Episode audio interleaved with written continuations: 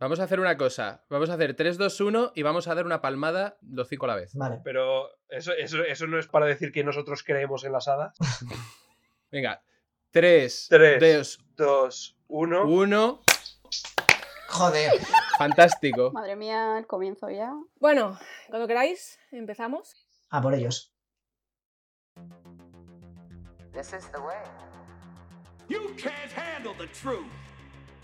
You come at the king, you best not miss. That belongs in a museum. You lose. Good day, sir. Este no es el podcast que estás buscando. Joder, creo que, creo que nunca hemos tenido semejante multitud en, en este programa. Sí, la verdad que sí. Un buen grupo.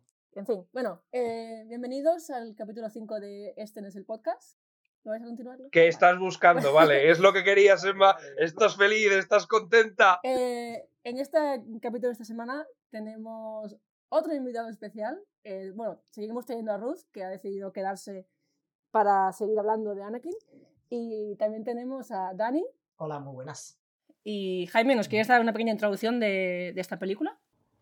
Si la semana pasada hablamos del episodio 2 de la Guerra de las Galaxias, el comienzo de las guerras clon y el romance entre Anakin y Padme, eh, acabamos con, su boda clandestina en los lagos de Naboo y nos quedamos a las puertas de una guerra intergaláctica que cambiaría la historia para siempre.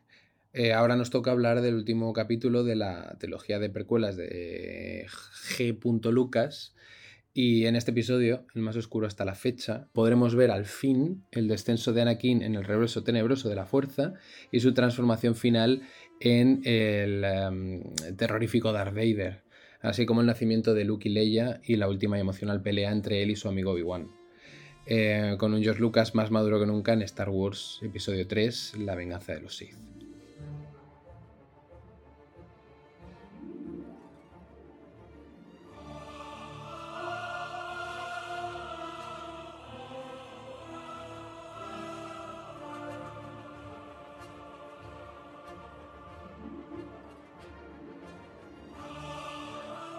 Bueno, ¿os parece bien que haya dicho que la oscuridad hace la película más madura?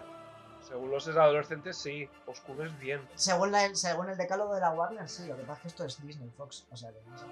Zack Snyder's Revenge of the Sea. Pero bueno, sí, eh, Daniel, cuéntanos un poco cómo hemos estado hablando todos estos días de, de nuestro primer escarceo amoroso con la saga Star Wars, ¿no? Eh, yo empecé a ver La Guerra de las Galaxias cuando era La Guerra de las Galaxias en VHS que grababa mi tía de la tele. Eh, lo tenía, ella grababa de la, tenía vídeo grabador y grababa, ¿sabes? Dani, De- que- de- Perdón, te, te comento que la pareja de Guardia Civil es asignada al, al barrio, va a ir a casa de tu... No creo que haya mucho problema, creo que ha prescrito.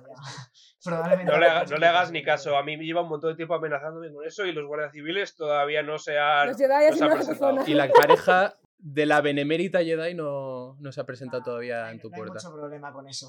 Bueno, empezaste con, empezaste con VHS pirateados y... Eso es. eh, no, los de, la tenía mi tía que lo grababa de cuando lo echaban en, en Antena 3 o Antena 5, la- las pelis, y, y le, le daba el pause para quitar la publicidad. Entonces, tú, o sea, yo las pelis de Star Wars al principio las vi con, el anti- con la antigua sintonía de Telecinco. Eh, tan, tararán, tan, tararán, tan, tan, tan, cuando se iban a publicidad. Y luego, pues ya, pues cuando abrieron el centro, yo soy de Fuenlabrada, y abrieron un centro comercial aquí, pues poco después de, mudarme yo, yo creo, y, y con unos multicines de nada menos que 11 salas, cuidado, eso era muchísimo antes. Y nada, y ahí fui a ver La amenaza fantasma, y a mí sí me gustó, porque yo era un niño en aquel entonces, y a los niños pues les gustan las espaditas y, la- y las vainas, y esas vainas, y la política pues no la entendí, pero la política es lo que hace que, que yo sea defensor de la primera saga.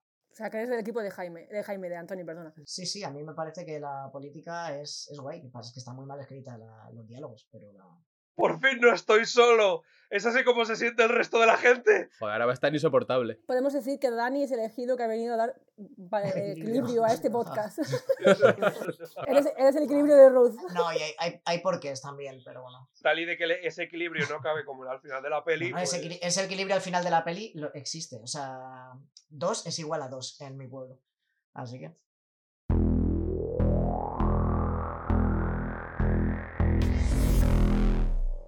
como todas las películas, vamos a empezar un poco con cuál fue la impresión en su día de esta película dentro de lo que es eh, cómo se per- percibió y sobre todo la personal vuestra. Eh, si os importa, empiezo yo rápidamente, la vida es muy cortita. Tampoco tengo un recuerdo muy especial de esta película, en plan como la primera, que fue un poco más la vuelta a la saga. No es como la segunda, que la segunda me dejó completamente indiferente, pero me acuerdo muy claramente de la Orden 66. O sea, me acuerdo de lo mal que lo pasé en esa escena. Y lo, lo mal que lo pasé a partir de ahí en adelante. Entonces se me quedó un poco eh, grabado y me gustó mucho más que de todas las tres. O sea, de, de la, de, las, de la trilogía esta es la que más me gustó. Entonces, yo salí con buen sabor de boca, pero a la vez malo. Claro, agridulce, ¿no? Un, un... Agridulce. En plan, joder, qué bien, qué bien lo he pasado, que, que... pero ay. Pero a mí me gusta sufrir, entonces me, me pega. O sea, para mí es bueno que me ha hecho sufrir. Para, para, para mí como una funeraria, para mí como una funeraria, todo encaja, ¿sabes? O sea, en plan, por fin lo iba, lo, lo iba metiendo, o sea, era en plan, vale, pues esta era la pieza que me conecta una cosa y otra, con esto me valdría, ha habido espadas, ha habido más Yoda saltando, porque evidentemente ese era el rollo, o sea, en el ataque de los clones, eh, para mucha gente lo salvaban, pues eso, Yoda saltando, y dijeron, pues poner bien de Yoda saltando esta vez, como como eh, una cosa que se, sabemos que se ha perdido en Star Wars, ¿no? Que ya al fan no le hacen caso, ni configuran la peli en base a lo que quiera el fan. Ya no, ya no se hace. Ese, ese, sin duda, ese sin el gran fracaso de episodios como el 9, que no han hecho caso a, a todos los fans. Hay uno que se han dejado en Melbourne, que dijo una cosa que tenía sentido y no se hizo, y así por la película. A mí no me escuchó nadie tampoco. A mí no me escuchó nadie. ¿eh? 11, 11 de 10. Will make Yoda jump again. Yo, yo también, es verdad, un poco como Emma. Pero yo lo que pasa es que salí, salí de, de la película, para mí fue un momento muy especial porque yo estaba justo, yo recuerdo que estaba estudiando la selectividad en ese momento y tenía las, las entradas, las pillé con mucha antelación y fui para allá en un día esos de, hostia, hay que estudiar, pero eh, me la pela, me voy a ver la película. Y recuerdo pasarlo de puta madre. Tengo un montón de problemas con la película, pero es verdad que es la que más película parece toda esta trilogía, en mi, en mi humilde opinión. Y es verdad que lo que más recuerdo es la Orden 66, pero no por van muriendo mis personajes favoritos, porque no. O sea, quién sabe cómo habla Plo Koon si no ha visto la serie, ¿sabes? Pero, pero era en el momento en el que disparan en Utapau a Obi-Wan, que está cabalgando al, La iguana, al bicho este. iguana de Komodo. la iguana de cómodo, que, que cae y hace como un- una cosa así muy... Y es, es, Yo creo que es más bien una iguana cantarina, porque tiene una, una especie de proyección de cortejo bastante Sí, pues- pues sí, en e- También, es, es un Dilophosaurus alargado. Dilophosaurus cuadrúpedo. el Dilophosaurus, que era uno de mis personajes favoritos de la película, eh, le pegan un tiro, entonces caen, a- caen al agua y eso a mí se me quedó grabado, porque tú nunca matas a un animal en una película. ¿Sabes? Eso era ta- lo, lo Niños, metido que estaba vale, en la pero película. animal no. Niños sí, animales no. Bueno, lo de- algo habrían hecho. Algo habrían hecho. Ahora, Pero eso, esa, esa es mi impresión. Me gustó mucho la película. Acabé muy contento también eh, con esa sensación agridulce. Yo en el- es que me pilló en una época, siendo 2005, a mí me pilló en una época en la que no me enfadaba todavía. Por temas de guion. O sea, yo, Claro. yo recuerdo. Yo recuerdo ir-. Claro, yo, yo recuerdo haber ido ahí a ver el ataque de los clones y ver entrar al Miss Windu y Party's over y decir ¡Tus huevos, negro! ¡A por él! ¿Sabes? Y, y- y gozarlo, ¿sabes? En plan, esto es mejor que Gladiator, ¿sabes? Eh, Ruth, ¿cómo fue tu percepción de esta película cuando la viste hace tres años? Sí, no, a lo mejor no son tres años, pero más o menos igual. Eh, a mí es que esta película me gusta mucho. Yo, eh, Star Wars, especialmente las precuelas, las veo con el corazón, en lo que es el visionado. Y Como me gusta mucho. Exacto. Las cosas políticas. Exacto. Entonces, eh, creo que Star Wars se tiene que ver con la ilusión de un niño y eh, tu conocimiento de que lo que estás viendo a cierto nivel es más bien tontuno, pero siempre manteniendo la ilusión. Me gusta mucho el comienzo de la peli y me gusta mucho el final de la peli. ¿De ¿Qué pasa en medio? ¿Qué pasó en medio? ¿Qué, qué Hay un- ocurrió? Cosas. Hay, hay un robot helicóptero. Pasan cosas. Antonio, ¿cuál fue tu opinión cuando eras un niño con gafas? Antonio, Antonio, mira, ya está re- regocijando en su, en su amor por la película. bueno, eh, oye, cuidado, cuidado que he visto lo visto, juzgando por las declaraciones tanto de Dani como de Ruth. Hoy somos mayoría, así que Sí, sí. cuidadín, chaval, eh, Eh, cuidadín. a mí me gustó, ¿eh? Jaime, yo que tú hoy tendría cuidado con lo que dices porque estás en minoría. Como diría el Carcayú de Wall Street, eh, gran pensador y mejor mm, Carcayú, eh, si estás en el grupo de la mayoría, tienes que pararte a reflexionar. Sí, pararme a reflexionar de que te podemos ganar. y te podemos Efectivamente. dar una Así paliza. que tenéis razón, chicos. Seguid, reflexionado. Ya he reflexionado. Bueno, pues yo, a ver, un niño con gafas, Emma, no es por nada, pero yo por aquel entonces, cuando la vi, yo ya estaba en mi primer año de la universidad. O sea, U- que tanto como ok, niño con gafas. ok, boomer. Yo me acuerdo que eh, llevaba pues como unos 8 o 9 meses en Madrid, me había mudado a Madrid para ir, para ir a la universidad y todo eso. Eh, todavía me estaba acostumbrando a la vida en la gran ciudad. Desde mi OIGS, eh, pequeña ciudad de mm, 800.000 habitantes, uh, soy muy de pueblo, o, se- o sea, pues. ¿Y co- ¿Qué me pareció la peli? Mm, Pues que me encanta, Mm, la adoro. Eh, es una de mis pelis de Star Wars favoritas, así de claro, o sea, lo digo di- directamente. Y me, me- gusta todo. De hecho, es una peli que cuantas más veces veo, más me gusta. O sea, ayer cuando la volví a revisionar eh, hace dos días para, para hacer las notas y todo eso, estaba yo en plan de, joder, pero qué buena es. La escena que se me quedó grabada porque era algo que llevaba mm, esperando, pues básicamente desde que empezó la amenaza fantasma, era la aparición de por fin Darth Vader y volver a escuchar la voz de Constantino Romero en un. Fue tu minuto más feliz, mm, el minuto más feliz de tu vida. O sea, No te puedes ni imaginar lo increíblemente feliz que fue en ese minuto, Jaime. O sea, yo estaba con plan de.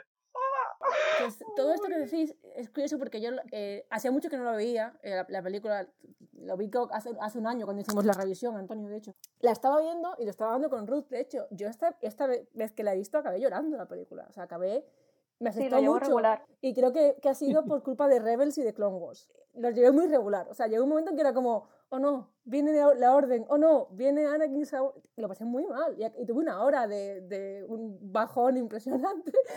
Eh, entonces, tengo que decir que para, de alguna manera ha mejorado con el tiempo y creo que ha sido por, por Clone Wars. Entonces, para la gente que está viendo Clone Wars, una cosa que recomiendo mucho para sufrir es parar de ver Clone Wars en un momento, verse esta película y luego verse el último capítulo de Clone Wars. Claro, pero es que entonces daño. sabes los nombres de todos los Jedi que mueren, como ya los conoces cuando los vas viendo caer. o sea, a mí es que me daban muchísimo igual los que iban muriendo, menos que Adi Mundi, que era, era My Homes. eh, el único, fue el único más o menos que me importó, porque es que ni siquiera me acuerdo del nombre. ¿Cómo se llama la, la chica que muere? Me acuerdo del nombre del planeta, de Felucia. La, la Twi'lek. Ahí- ahí la- la la- seguro. vale. Que era en plan como, oh, muere gente, han matado a esta, mi personaje favorito, ¿sabes? Pero es más, es más que la muerte de personajes individuales. Estás viendo literalmente cómo está cayendo un gobierno y, una, y, un, y, y- y- un, un país. Es- eh, tío, es que es como estar viendo em, esto como estar viendo el 18 de julio en España del 36. sí, sí.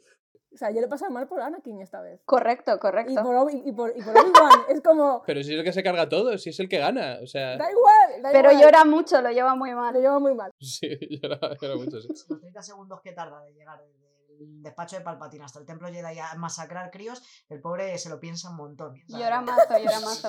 Dice igual, igual, igual al intercambio balanza una persona a cambio de 300, igual no me sale muy a cuenta, pero bueno, total.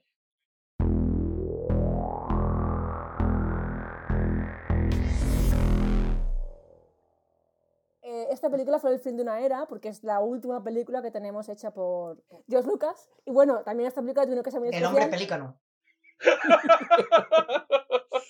Está, está ahora mismo en el rancho Skywalker en plan. "Ah, ah". Lo está apuntando Kevin Feige para la fase 4, no os preocupéis. Pelícano. Si una cosa pasa con esta película es que es la, única, la última película que tenemos que grabó eh, George Lucas, porque las siguientes ya sabemos que fueron bueno, las, las, las precuelas. Eh, y aparte de eso, esta película tiene una cosa muy especial, es que tiene muchos memes. Yo no sé vosotros, pero yo la estaba viendo y cuando la escena que llega Obi-Wan y se presenta a Grievous, yo veía el meme.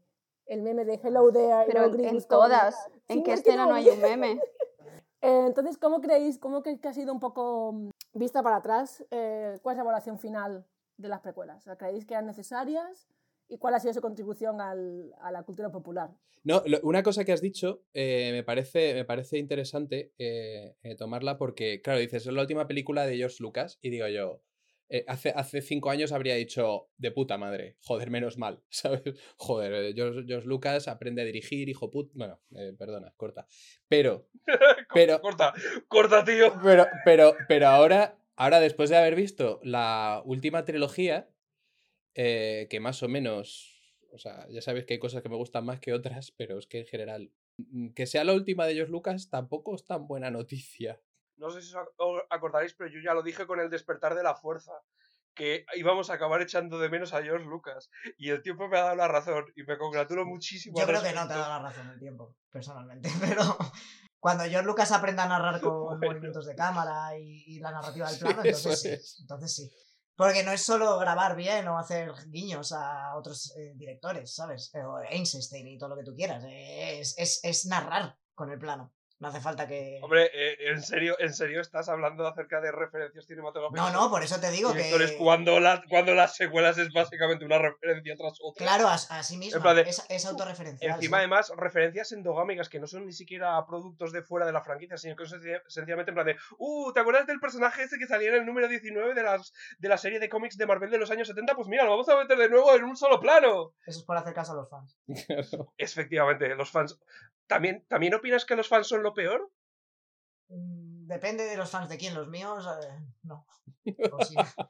¡Qué buena respuesta, joder! Puedo decir que cuanto más hablas, mejor me caes. Eh, no, a mí me parece, me parece bien que fuera el final de la era George Lucas y da- darle paso a una nueva generación de gente. Eh, a mí me parecía una buenísima idea en ese momento porque es verdad que, que para mí la trilogía de las precuelas fue una oportunidad perdida.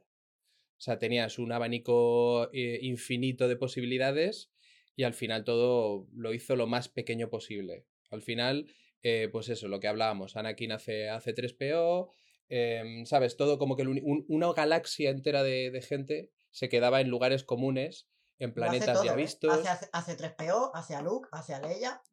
Lo, lo hace Ya, todo. tío. Hace la guerra, hace... El fabricador. Voy a decir algo que mm, para este grupo va a ser polémico y os va a sorprender. Sí, lo era. Lo he visto venir. Yo, yo creo que, que yo creo que ningú- ninguna película es nunca necesaria. Yo me refiero a necesa- necesarias narrativamente teniendo en cuenta lo que ya existía en el universo. Sí, ¿por qué no? Esto, esta opinión se la oí a, a un, a un tipo hace muchos años, a un escritor de ciencia ficción español que es mu- muy, fan de la Guerra de las Galaxias y ha escrito libros al respecto. Él era muy defensor de las secuelas, pero decía que a pesar de todas sus virtudes y toda esa clase de cosas, eran puro fan wank.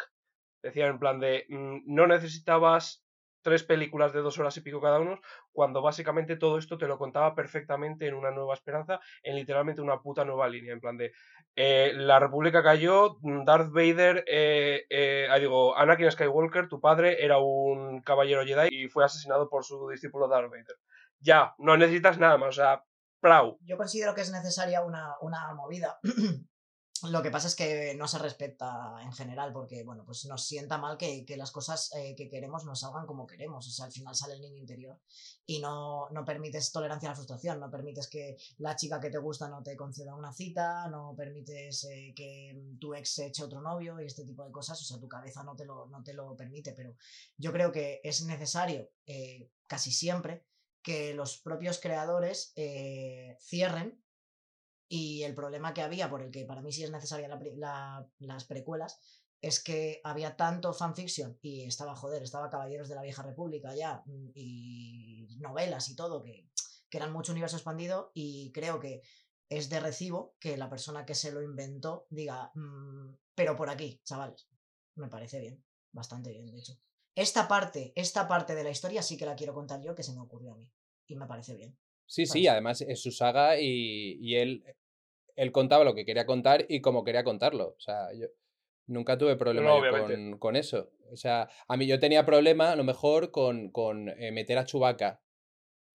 ¿Sabes? Cosas así. En plan La de ya más guiños a, la ejecución y el hecho de, de- de meterte con calzador situaciones y, y personajes simplemente porque sabes que la gente, que es, lo- que es de lo que van las secuelas, que para que la gente diga, ah, mm, mira, si es como Chewbacca consiguió nada, porque al fin y al cabo no, no te explica sí. nada. Su La ballesta. galaxia es un pañuelo, ese es el problema grande que tiene Star Wars. Sí, que es- son- es que eso un es lo que- lo hace. literalmente en, los, en el ataque de los clones. Eh, no. Sí, bueno, en ataque de los clones está la escena con todos los mini Padawans mirando lo que es la puta galaxia, que es mm, todo. ¿Sabes? Que no, no te la acabas en un día. En la amenaza fantasma tienes a Qui-Gon diciéndole a Anakin, no tienes vida, chaval, para visitar todo lo que hay por ahí. Y de repente es como, qué casualidad. Yo una vez, episodio 9, una vez tuve una hija con una prostituta sideral Y es la única negra en el universo aparte de mí, así que probablemente, probablemente tú seas mi hija. Aquí en este ¿Qué rincón. es eso? Igual es como era nuestra, que es muy grande, pero hay como cuatro planetas habitados o cinco. El planeta de invierno, el planeta de verano, es Planeta el Bosque. que es- Eso es. Y luego el, planet, el planeta de, de los... eh, joder, ¿cómo se llaman estos? El pla- eh, Cor- Cor- Cor- Coruscant, que es el planeta que han construido los, los que hacen prótesis de manos y pies. El planeta Planeta. Ese, pla- ese planeta Madrid. El problema que tengo con esto, con es- más o menos con esta línea de argumentación, no soporto ese sentimiento de posesividad que tienen los fans con respecto a la saga, ¿sabes? O sea, en plan de, como se ha convertido en un artefacto de la cultura popular, eh, la gente se, se haya llegado a pensar que a- en, una cierta manera la, la- la saga le pertenece. Eso es un, lo que hemos hablado en, en- muchísimas, en muchísimas ocasiones acerca del sentimiento fan, la invasión de la cultura fan. Por ejemplo, me acuerdo del documental de El pueblo contra George Lucas, que era como en plan de intentar solucionar la, la- pregunta, ¿Star Wars le pertenece a los fans o le pertenece a George Lucas? Y, yo- y era como en plan de, "Mm, vale, eso no hace falta que hagas un puto documental de casi dos horas para... Te lo resoluciono yo. Eh, Star Wars es de George Lucas y, si no te, y todas las decisiones creativas las hace George Lucas. Y si no te gusta, pues lo siento mucho, pero mm, tú no, no te pertenece por el mero Si, hecho de si que no te gusta, mucho. me pagas 10.000 millones y te la quedas. Efectivamente. O sea, por el mero hecho de que te guste mucho, no, no, es, no, no te pertenece. Si no te gusta, te mueves a otra franquicia o no lo ves. Pero por mucho que estés en desacuerdo con las decisiones mm, creativas de George Lucas del hecho de que conviertan su galaxia en un pañuelo, mm, no te pertenece. O sea, no tienes ninguna clase de derecho ni moral, ni, ni legal, ni de ninguna clase a exigir posesión de esta creación. No, no, tienes toda la razón.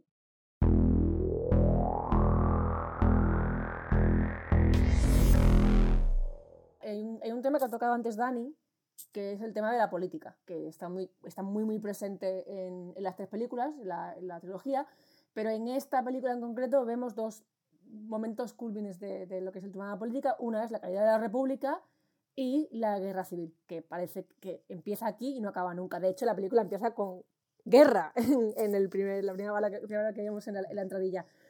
¿Cómo veis un poco qué se trata el tema este? Sobre todo el tema, por ejemplo, la caída de la República, yo creo que está muy bien definido con la frase que dice Padme, su única frase dentro del personaje de Padme, que es la de hacia muere la libertad, con un estruendoso apla- aplauso. Eh, y luego está el tema de eso, de la, la guerra civil, y la fra- frase que a mí me llama mucho la atención de hay héroes en ambos bandos. Yo, lo de paracuellos, ¿qué? A mí lo de paracuellos me molesta un poco, la verdad, en la película. Sí, sí, porque siempre se está poniendo de malos al emperador, que si han matado muchos Jedi y tal, ¿eh? Y los Jedi, ¿eh? Matando droides, ¿tú sabes el coste en tuercas que hay ahí? ¿Tú sabes lo que cuesta mandar un soldador a la otra punta del borde exterior? Que están todos en Coruscant. Me So- cago en la leche, ya me han roto el robot Eso, eso sin contar, eso sin contar con mi, te- el- mi teoría de mis previos episodios de que al fin y al cabo los droides también son seres sentientes. O sea, lo estás presentando como una mera pérdida de material, pero estás matando gente Que- que- igualmente. Que, ya no les instalan ni escudos a los droidecas porque dicen, ¿para qué? Si me los van a partir a la mitad igual en cuanto los vean. Aunque, no, aunque no haga ni falta. Si os fijáis, eh, des- en el episodio 3, yo creo que George Lucas se dio cuenta de lo oscuro que, lo oscuro que le salió el episodio 3 y dijo, bueno, pues voy a convertir a los androides en personajes de los Looney Tunes y les voy a poner vocecillas en plan, "Ah, no, eh", cada vez que les matan es como, no, no me mate. ¿Sabes? Que como que lo hace como gracioso por un lado, pero por el otro es, es terrible. Porque es verdad que los robots están pidiendo compasión. Claro. Y pero con vocecilla como eso de los Looney Tunes. ¿Sabes? En plan, oh, oh, no. En el lado de la federación, eh, al final no hay héroe ninguno, solo hay mártires. Porque, porque han sido las herramientas principales para crear el conflicto. Y lo que ha hecho Sidious es, eh, como ya no me servís, os vais fuera, eh, porque no vaya a ser que me delatéis encima. O sea, el, el cabo suelto que hay son los separatistas. Pero aparte es que los separatistas, en las tres pelis, se les da la clave de que están siendo utilizados, en las tres. En la primera, en Naboo, se la lían. Se tienen que recluir y es como, "Uf, qué raro, ¿no?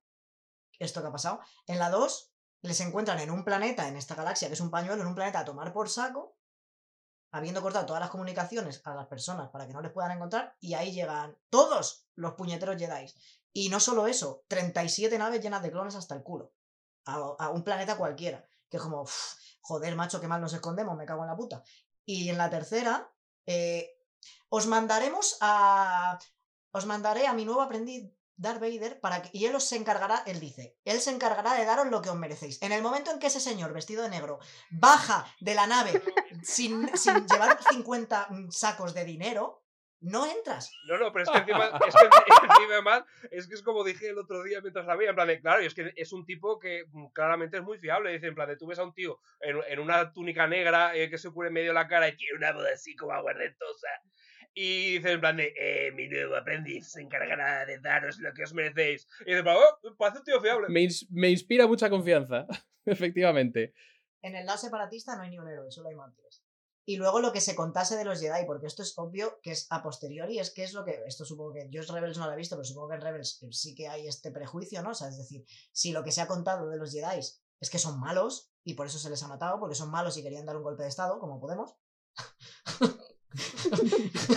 Eh, en, en Rebels, el Rebels es un poco. Eh, están un poco. Mucha gente no sabe nada de ellos. Es un poco como Mandalorian. Pero una leyenda en 10 años. Es exacto, es, es algo que me resulta increíble de esta franquicia, que de eh, en una o dos décadas, cosas que son eh, de, de, de, de acervo común pasan a ser como eh, leyendas susurradas entre sombras. Como, Pero yo creo que es- tiene sentido en, en el, ca- en el sentido de que los Jedi que quedan vivos están súper escondidos. Entonces han hecho lo posible por tapar. Pero el credo se recuerda como si fuera una cosa ancestral, ¿sabes? O sea, el credo. En el Mandaloriano hablan de los Jedi como si fuesen esos míticos eh, brujos espaciales que de, de- de- de leyenda que desde un plan de tío, que es que acaban de, gan- acaban de ganar y se acaban de instalar una nueva puta nueva república, joder, que me estás contando, Luke Skywalker está... Hablaba de Rebels. En Rebels están todos escondidos y el hecho, el, el Jedi que está en el grupo con ellos está encubierto. O sea, ningún, él se, se demuestra como Jedi cuando lo, básicamente el, el- el otro Jedi del grupo lo, lo descubre. Pero está encubierto porque es- están siendo perseguidos. Claro, los inquisidores, Sí, ¿no? Los ah, se- inquisidores. se- en Rebels se introduce la figura de los inquisidores que hasta entonces no existía en la franquicia, que yo sepa. Ah, y por eso es un poco en Rebels no hay no hay realmente una fama porque están escondidos, están intentando no llamar la atención. En cambio, en Clone Wars sí tienen la fama de estos son los que van de pacifistas, pero llegan aquí y la lían. Siempre que van a un sitio, lo acaban Cosa que es verdad también. Volviendo al tema política, que, que no me habéis contestado todavía ninguno. Sí, sí, no, lo de lo que decías, ¿no? De lo de que hay héroes en dos bandos. Yo me he centrado sobre todo en eso. También está la caída, la, ca- la caída de la República. eh, la caída de la República que, eh, a ver, que vuelvo a decir que se resume con la fase de Padme cuando Palpatine acaba con el, con el Senado y cuando toma el, el poder supremo. Y ahí ya es un poco como la política, el tema se acaba porque no hay política. Por eso igual es tan necesaria la. Por eso es igual tan necesaria la serie de Clone Wars. Porque eh, si tú solo te centras en las pelis, tú lo que ves son dos frentes de batalla solamente. Y son países pobres, eh, poco poblados, ¿sabes? No hay como ciudades donde esté la gente dándose de leches. Entonces, eh, por muy feo que suene, eh, el ser, ya no el ser humano, los seres antropomórficos que habitan en el universo de Star Wars, eh, se entiende que si no lo tienen en su cara no reaccionan, porque eso ha pasado en el episodio 1, que en Nabuque, demostradlo. O sea, lo que llevaría a día de hoy a que mañana eh, un líder político dijera, tío, mm, para acabar con estos conflictos lo que hay que hacer es armarse militarmente, aplastar al enemigo y no sé qué. Y que la gente aplauda. No, sé si estoy de- muy de acuerdo teniendo en cuenta que la, la película empieza literalmente con una pedazo de batalla espacial masiva literalmente encima de la capital de toda la república, así que... Sí, sí, pero. Claro, no, pero, ya en la capital, ya en la Pero capital. claro, pero eso es la capital. ¿Sabes? Pero el rollo es que toda la gente que son de muchísimos sistemas, o sea, el rollo de que reciban con aplausos una dictadura, lo reciben porque se acaba la guerra, en principio. O sea, es decir, ensalzan, eh, ensalzan, digamos, el fin de los combates, como por ejemplo nosotros, si mañana pega a alguien un golpe de estado y nos dicen, eh, bueno, yo te hablo como residente en España, eh, ya está, ya podéis salir a la calle sin mascarilla, ala, contagiaros, chingada entre vosotros, reproduciros, todas estas cosas, y habrá mucha gente que lo recibirá con aplausos porque para ellos su problema principal es las restricciones. Entonces, como no se aborda mucho los problemas que hay eh, económicos sociales durante las guerras clon, realmente es como, estos en los ETs, ¿por qué celebran que a Palpatine eh, la, deje la república como testimonial? ¿Por qué lo celebran? ¿Porque se acaba la guerra? ¿Cómo ha afectado la guerra a los 400.000 sistemas que hay? Porque yo he visto dos. sea, evidentemente no pido ver 300, pero sí que es verdad que yo no veo Wookiees en el Parlamento.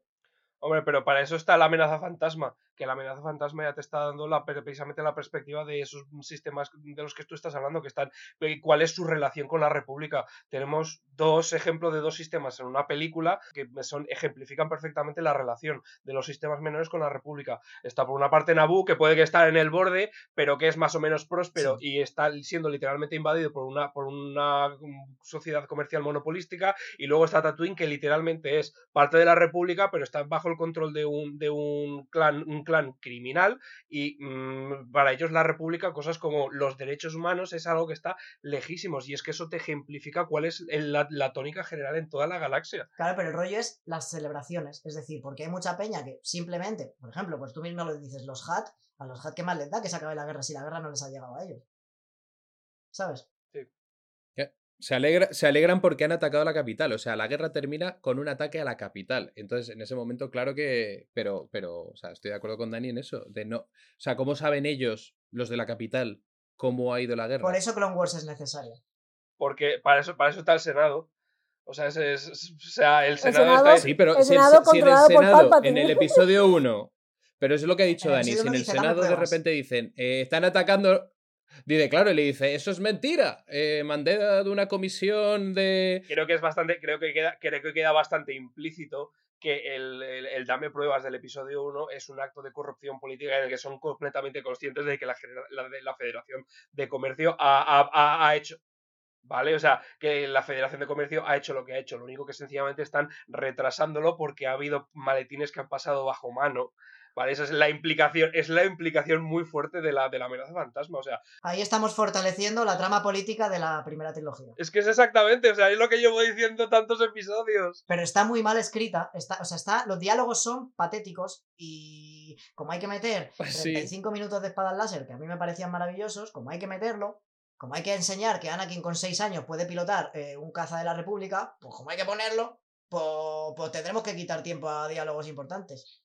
Hombre, lo, lo conduce por accidente todo, ¿eh? Todo ese plan dándole Le- los botones correctos. le da el en- piloto automático. Porque es el elegido. Porque es el, el- es el elegido por el azar. Luego quita el piloto automático. Venga, hombre. Lu- Luego lo quitas. Luego cuando te toque saltar una base y hacer exactamente lo que hará tu hijo dentro de 29 años, entonces sí, entonces pon el piloto manual.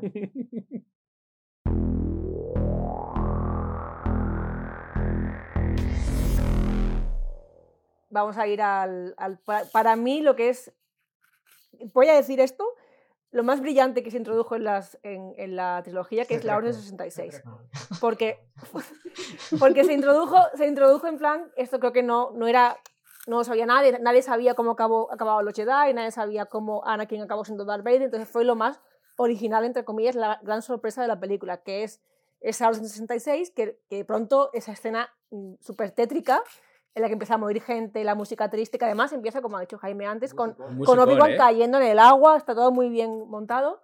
Y luego esta, Tengo que reconocer. esta Orden 66 se ha usado muy bien en Clone Wars, porque en Clone Wars todo ese arco es muy angustioso. O sea, te lo ves venir a cámara lenta, a paso, hasta que de pronto explota. Y, y ya sabes todo lo que hay detrás. Lo guay que es mirar hacia atrás y decir, a, esto, a, a todos estos pibes les han metido desde pequeños, en las pantallitas que estaban mirando, un código, como el código penal, en el cual el número 66 es volveros en contra de vuestros capitanes y vuestros generales.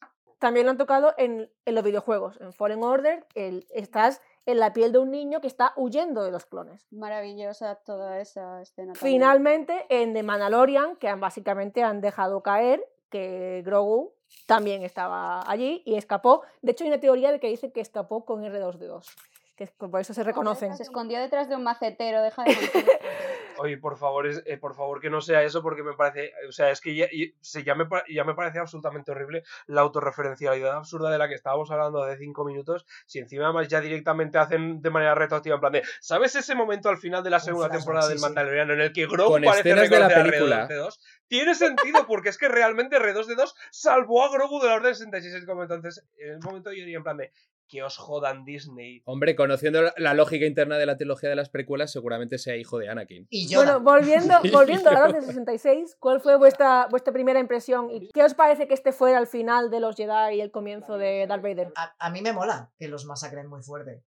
Me, o sea, es decir, me, me parece guay porque es como, es como muy incontestable el rollo de... O sea, han tenido tanto poder y lo han tenido tanto en sus manos, el rollo de... O sea, mm, por una decisión, solo una, que es eh, la de Anakin de no interponerse. No interponerse, no te digo de cortarle la mano a Windu, de no interponerse entre Palpatine y Windu cuando Windu está usando el meme que nunca acaba bien, salvo en ese momento. De en toda la trilogía, rayitos es sinónimo de mm, fracaso. Siempre. Siempre. Pero bueno, en este momento concreto, pues no. Es el único momento concreto en el que no. O sea, a mí me parece bien porque eso, porque una decisión cambiaba por completo, o sea, una decisión de Anakin cambiaba por completo el devenir. Por completo, porque eh, May- Windu lo quiere matar y quiere decir, eh, es que tiene el Senado comprado. Y es en plan, a ver, si podemos demostrar que es el Lord de los Sith, pu- puede ser que no, ¿sabes? Y esa duda, como Anakin no le da porque es un niñato, es como, mira, mm, vamos a probar, ¿sabes? Y Windu dice, pero que hay que matarlo. Y es como, haz lo que yo digo, pero no lo que yo hago, ¿sabes? O sea, yo me he cargado a, a Dooku, pero, pero tú no te vas a cargar a Palpatine, porque es eh, la persona que me va a contar cómo evitar que se, los sueños se hagan realidad, que es justo lo contrario que quiere Cenicienta, por ejemplo, en, en Disney. Pero ese problema viene de antes. El problema viene en la escena en que Obi-Wan le pide a Anakin que Que espíe. eh, espíe a Palpatine, que es esencialmente hacerle elegir entre Obi-Wan y Palpatine, porque Anakin no tiene lealtad a los Jedi como institución. Por eso hay, por eso hay que secuestrarlos de muy pequeños. Para que tengan Exacto.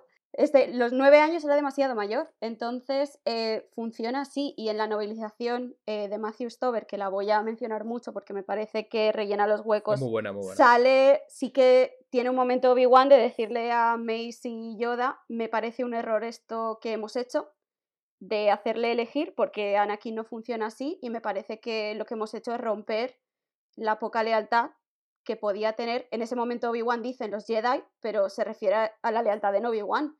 Y de hecho lo que falla es que Anakin pide ayuda a todo el mundo, menos a la persona que tiene influencia en él, aparte de Palpatine, que es Obi-Wan. Pero eso luego es ahí donde se cargan para mí el arco de Anakin después, que bueno, supongo que esto entra después, pero la movida es que si precisamente su manera de actuar es, si me das órdenes voy en dirección contraria, ¿por qué cuando Palpatine ya mete la puntita, ya después ya es todo, venga, lo que me eches? Si total, si ya estaría, ¿sabes? O sea, es en plan, todavía te puedes ver, o sea, Eso es a lo yo, creo, que- yo creo que el eso es a lo subtexto que de esa iba, escena claro. es clarísimo, que es el hecho de que está que ya no le eh, queda nada. eh, tiene, tiene, tiene, tiene sentimientos encontrados, porque primero para empezar, vale que la interpretación de, de, Ha- de Hayden Christensen no sea muy para allá en esa escena, pero la cuestión es que claramente Es está, que de está nadie, intentando de nadie. mostrar dudas en- eh, a la hora de matar a Doku y dice, este no es el camino Jedi, es algo que no debería haber hecho y se siente con- eh, con- eh, conflictivo por el acto que ha hecho, o sea, y, y se la escena de Windu es, En por la- una parte no- está en la novelización diciendo en plan de, repitiendo, ese- eh, repitiendo en plan de este es el, el- el camino de los Jedi, como viendo eh, en, el, en Mace Windu el acto que, del cual él siente conflictivo y al mismo tiempo es en plan de necesito este tío, o sea, no lo mates por favor, está mezclándose un cóctel de sentimientos muy malo y muy difuso que es con plan de, por una parte en plan de esto que está haciendo está mal, pero es que también es que yo lo necesito ego- egoístamente a este tío, o sea, en plan de Sí, sí, pero que Pal- Palpatine se levanta y dice, bueno, y ahora vas a ir al templo, vas a matar a todos los que haya en el templo y después te vas a, a al Teide y matas a todos los separatistas allí. O sea, acaba en estos mismos momentos de romper las convicciones de toda una vida. O sea, él, él mismo se está dando cuenta en plan de, tío, he destruido todo en lo que creía en- con este acto. Matar a, o cortarle a Windows dice en plan de, he destruido todo lo que creía. O sea, para, para lo que, como se suele decir, para lo que me queda en el convento me cago dentro. a raíz de lo que ha dicho Dani, se me ocurre, porque una cosa que, que yo sí que vi en la película es que está, mm, es muy como un interruptor. Como Sí. ahora, Ahora somos Anakin robots. ya ahora somos robots. ahora somos robots, ahora soy una máquina de matar. Ahora ya, eh, los niños que hace media hora estaba abrazando, ahora me los cargo. O sea, para mí es lo, dentro de que está muy bien hecha y la escena a mí me gusta mucho como está montada, sí lo veo como que el cambio es muy así. Que luego, comparando con Clone Wars, lo que hablábamos en el capítulo anterior, que el personaje de Anakin es otro personaje, lo piensas y dices, este personaje que he visto en Clone Wars, teniendo este cambio tan repentino, em, yo lo veo muy, muy de un momento para otro. Entiendo que no daba tiempo, que no tenían, no, no tenían más desarrollo para hacer la película, pero para mí está hecho muy de... Es como que le apagan la ética. Es una escena a otra, exactamente. Es como que... Para mí depende de cómo lo veas. Para mí, vosotros en el momento en que se arrodilla delante de, de Palpatine, ¿no veis la catarsis en su cara? O sea, ¿No veis? Para mí, Anakin es un Eh, tío que a lo mejor lleva en otro cierto- actor. No, pero si no por el actor. Para mí es un tío que está buscando una excusa, o sea, él pide ayuda de diferentes personas que más o menos acertadamente le dan soluciones. Él está buscando una solución en concreto. Él que está es- buscando la que a él le Claro, vale. lo que él quiere. Simplemente. Él está buscando una solución en concreto que es darle rienda suelta al lado que la orden lleva diciéndote toda tu vida que no puede existir Sí, de pero a cambio de qué? Que es que ese es el rollo. Que es que ese es el rollo. O sea, no es. De hecho, mira, en la, en la escena de las burbujas, cuando están ahí en el Final Fantasy X, viendo el partido ese de, de, de la fútbol. escena de la, la de- escena de la ópera. de sí. waterpolo, cuando están viendo el partido de waterpolo, es como, bueno, yo te voy a enseñar cosas. Y después cuando le dice, yo soy el, el loro oscuro del Sith, yo le dice, yo te voy a enseñar cosas. Te voy a enseñar todo lo que sé. Todo lo que sé, todo lo que sé. Pero el rollo es, escucha, que me enseñes todo lo que sabes, no creo que pase por reventar a 700 niños. Creo que ese es el rollo, o sea, por mucha catarsis que tú tengas, o sea, yo entiendo, y esto es lo que hablaremos luego respecto al budismo y tal, en combinación con lo que es una huida hacia adelante, yo puedo comprenderlo. Lo que no puedo comprender es que no tenga ningún trigger, ninguno de resistencia. O sea, en el momento en el que él eh, dice soy, soy cómplice de la muerte de Windu, automáticamente ya solo me queda Padme en el mundo. Ya está, no hay más. Y es en plan, no, tío, te puedes enmendar porque tú no has matado a Windu. Sí. Eh, te puedes enmendar porque puedes decir hasta aquí. Hombre, eso ¿Sabes? es debatible. No, no, no le, no le mata. En el momento que le dice es que, que si a Palpatine no puede volver a los Jedi. Él lo ve así. Es que Anakin es unreliable para mí en ese momento. A ver, está lo que se dice y por qué- lo que él se dice a sí mismo y por qué lo hace, ¿no? Así lo entiendo yo. Lo que él se dice a sí mismo es que lo hace por amor, lo cual sabemos que es mentira porque una de las primeras cosas que hace una vez consigue poder es casi matarla. Entonces, realmente todo lo que hace diciéndose que es por amor, realmente es para conseguir poder. Lo que Palpatine le dice es que todas las personas a las que mate y necesita matar para conseguir poder para luego poder parar la muerte. Eso es por lo que él cree que lo hace. Eso tiene que ver un poco con el hecho de que le hayan dicho toda su vida que es el elegido, ¿no? Pero es que lo del elegido se queda tan al Sí, porque aire. tampoco se explica mucho. No, pero en el episodio 2 él tiene esa, esa cosa todo el rato y lo dice en el episodio 3 también. Yo es que creo que nos estamos centrando demasiado en la perspectiva de los personajes y no estamos viendo un poco más la perspectiva general de mm, la, la galaxia, la, in- la- la interacción entre sistemas que existe y la, y la presentación de la, des- la descomposición final de un, de, un, de un sistema tanto de gobierno como espiritual, que es al fin y al cabo, no sé, es como que uno de los grandes puntos de la película. O sea, estamos viendo todo a través de la perspectiva de Anakin, Anakin, Anakin, pero es como en plan de cuáles son estas son las, las consecuencias que todo esto tiene para la galaxia y para y, y- y para mm, la Orden Jedi y para Dictadura. O sea, ¿estás hablando de la película? Dictadura. Esa es la Se consecuencia vende que como tiene. seguridad. Control Yo, yo absoluto traigo el fin de la guerra, señores. Ánmenme. Mm. Y además es que es el rollo. Claro, eso, eso es lo que hace un Que dictador. es el rollo que él tiene la, la decencia de no disolver el Senado, pero dejarlo en testimonial, como en España ahora mismo, por ejemplo. Hasta el episodio 4, en el, No lo hasta el disuelve, episodio pero 4 que, cierra, disuelve el Senado. a ver la transición de la de República a Imperio del Imperio Romano. Sí, claro, o sea, la es la referencia, es la referencia clarísimamente obvia. A ver, o sea, también es que la, la, la, la, la, la secuencia de descomposición sistémica pasa a guerra civil, pasa a la, a la elevación de un sencillo individuo que más, básicamente sigue manteniendo las mismas instituciones, pero de un nivel testimonial y acaba recogiendo todo el poder de manera omnímoda de, toda, de todo el, sistema, pues es que es. Joder, o sea. Literalmente, cuando van los Jedi a parar a, a Palpatine, es el momento en el que va eh, Bruto y los demás a parar a Julio César al Senado. Y él le dice, yo soy el Senado. Pero la diferencia es que aquí Julio César se saca la picha, claro. La la- no, pero es que a ver, la cosa es, la, la ironía de la, la muerte de César es el hecho de que precisamente por asesinar a César, todos los conspiradores se garantizaron de que cayera la, eh, de que cayera la República. O sea, aquí eh, la cuestión es que básicamente no sabría decir si Palpatine es eh, Augusto o César, porque es que al fin y al cabo, o sea, por un momento parece Julio César porque se está instaurando como dictador de por vida, pero al mismo tiempo es el que acaba transformando el sistema en un imperio y, aca- y el que acaba ¿Y ganando. para qué lo quiere también? Porque luego, eso, luego también el flipe, porque es que hay un diálogo que es lo que os decía de, del- del- de la del- O sea, perdón por volver a Anakin, pero es el rollo de Anakin y Palpatine se levanta, eh, se levanta Palpatine, se pone la, la capucha y dice, y ahora los Sith van a dominar la galaxia. Y hace Anakin, pues venga, pues vámonos. ¿Sabes? Pero si, si estábamos hablando de República hace un momento. Yo esto lo entiendo como lo que ha dicho Ruth. Y esto tengo que decir que yo lo he entendido un poco más ahora, después de, de haber visto, mm, de haber hablado mucho de las películas, de haber visto Clone Wars y todo esto. Yo entiendo que Anakin siempre ha tenido ahí. O sea, si- todos siempre que, que ha sentido algo, los Jedi le han dicho, no, no, no sientas eso.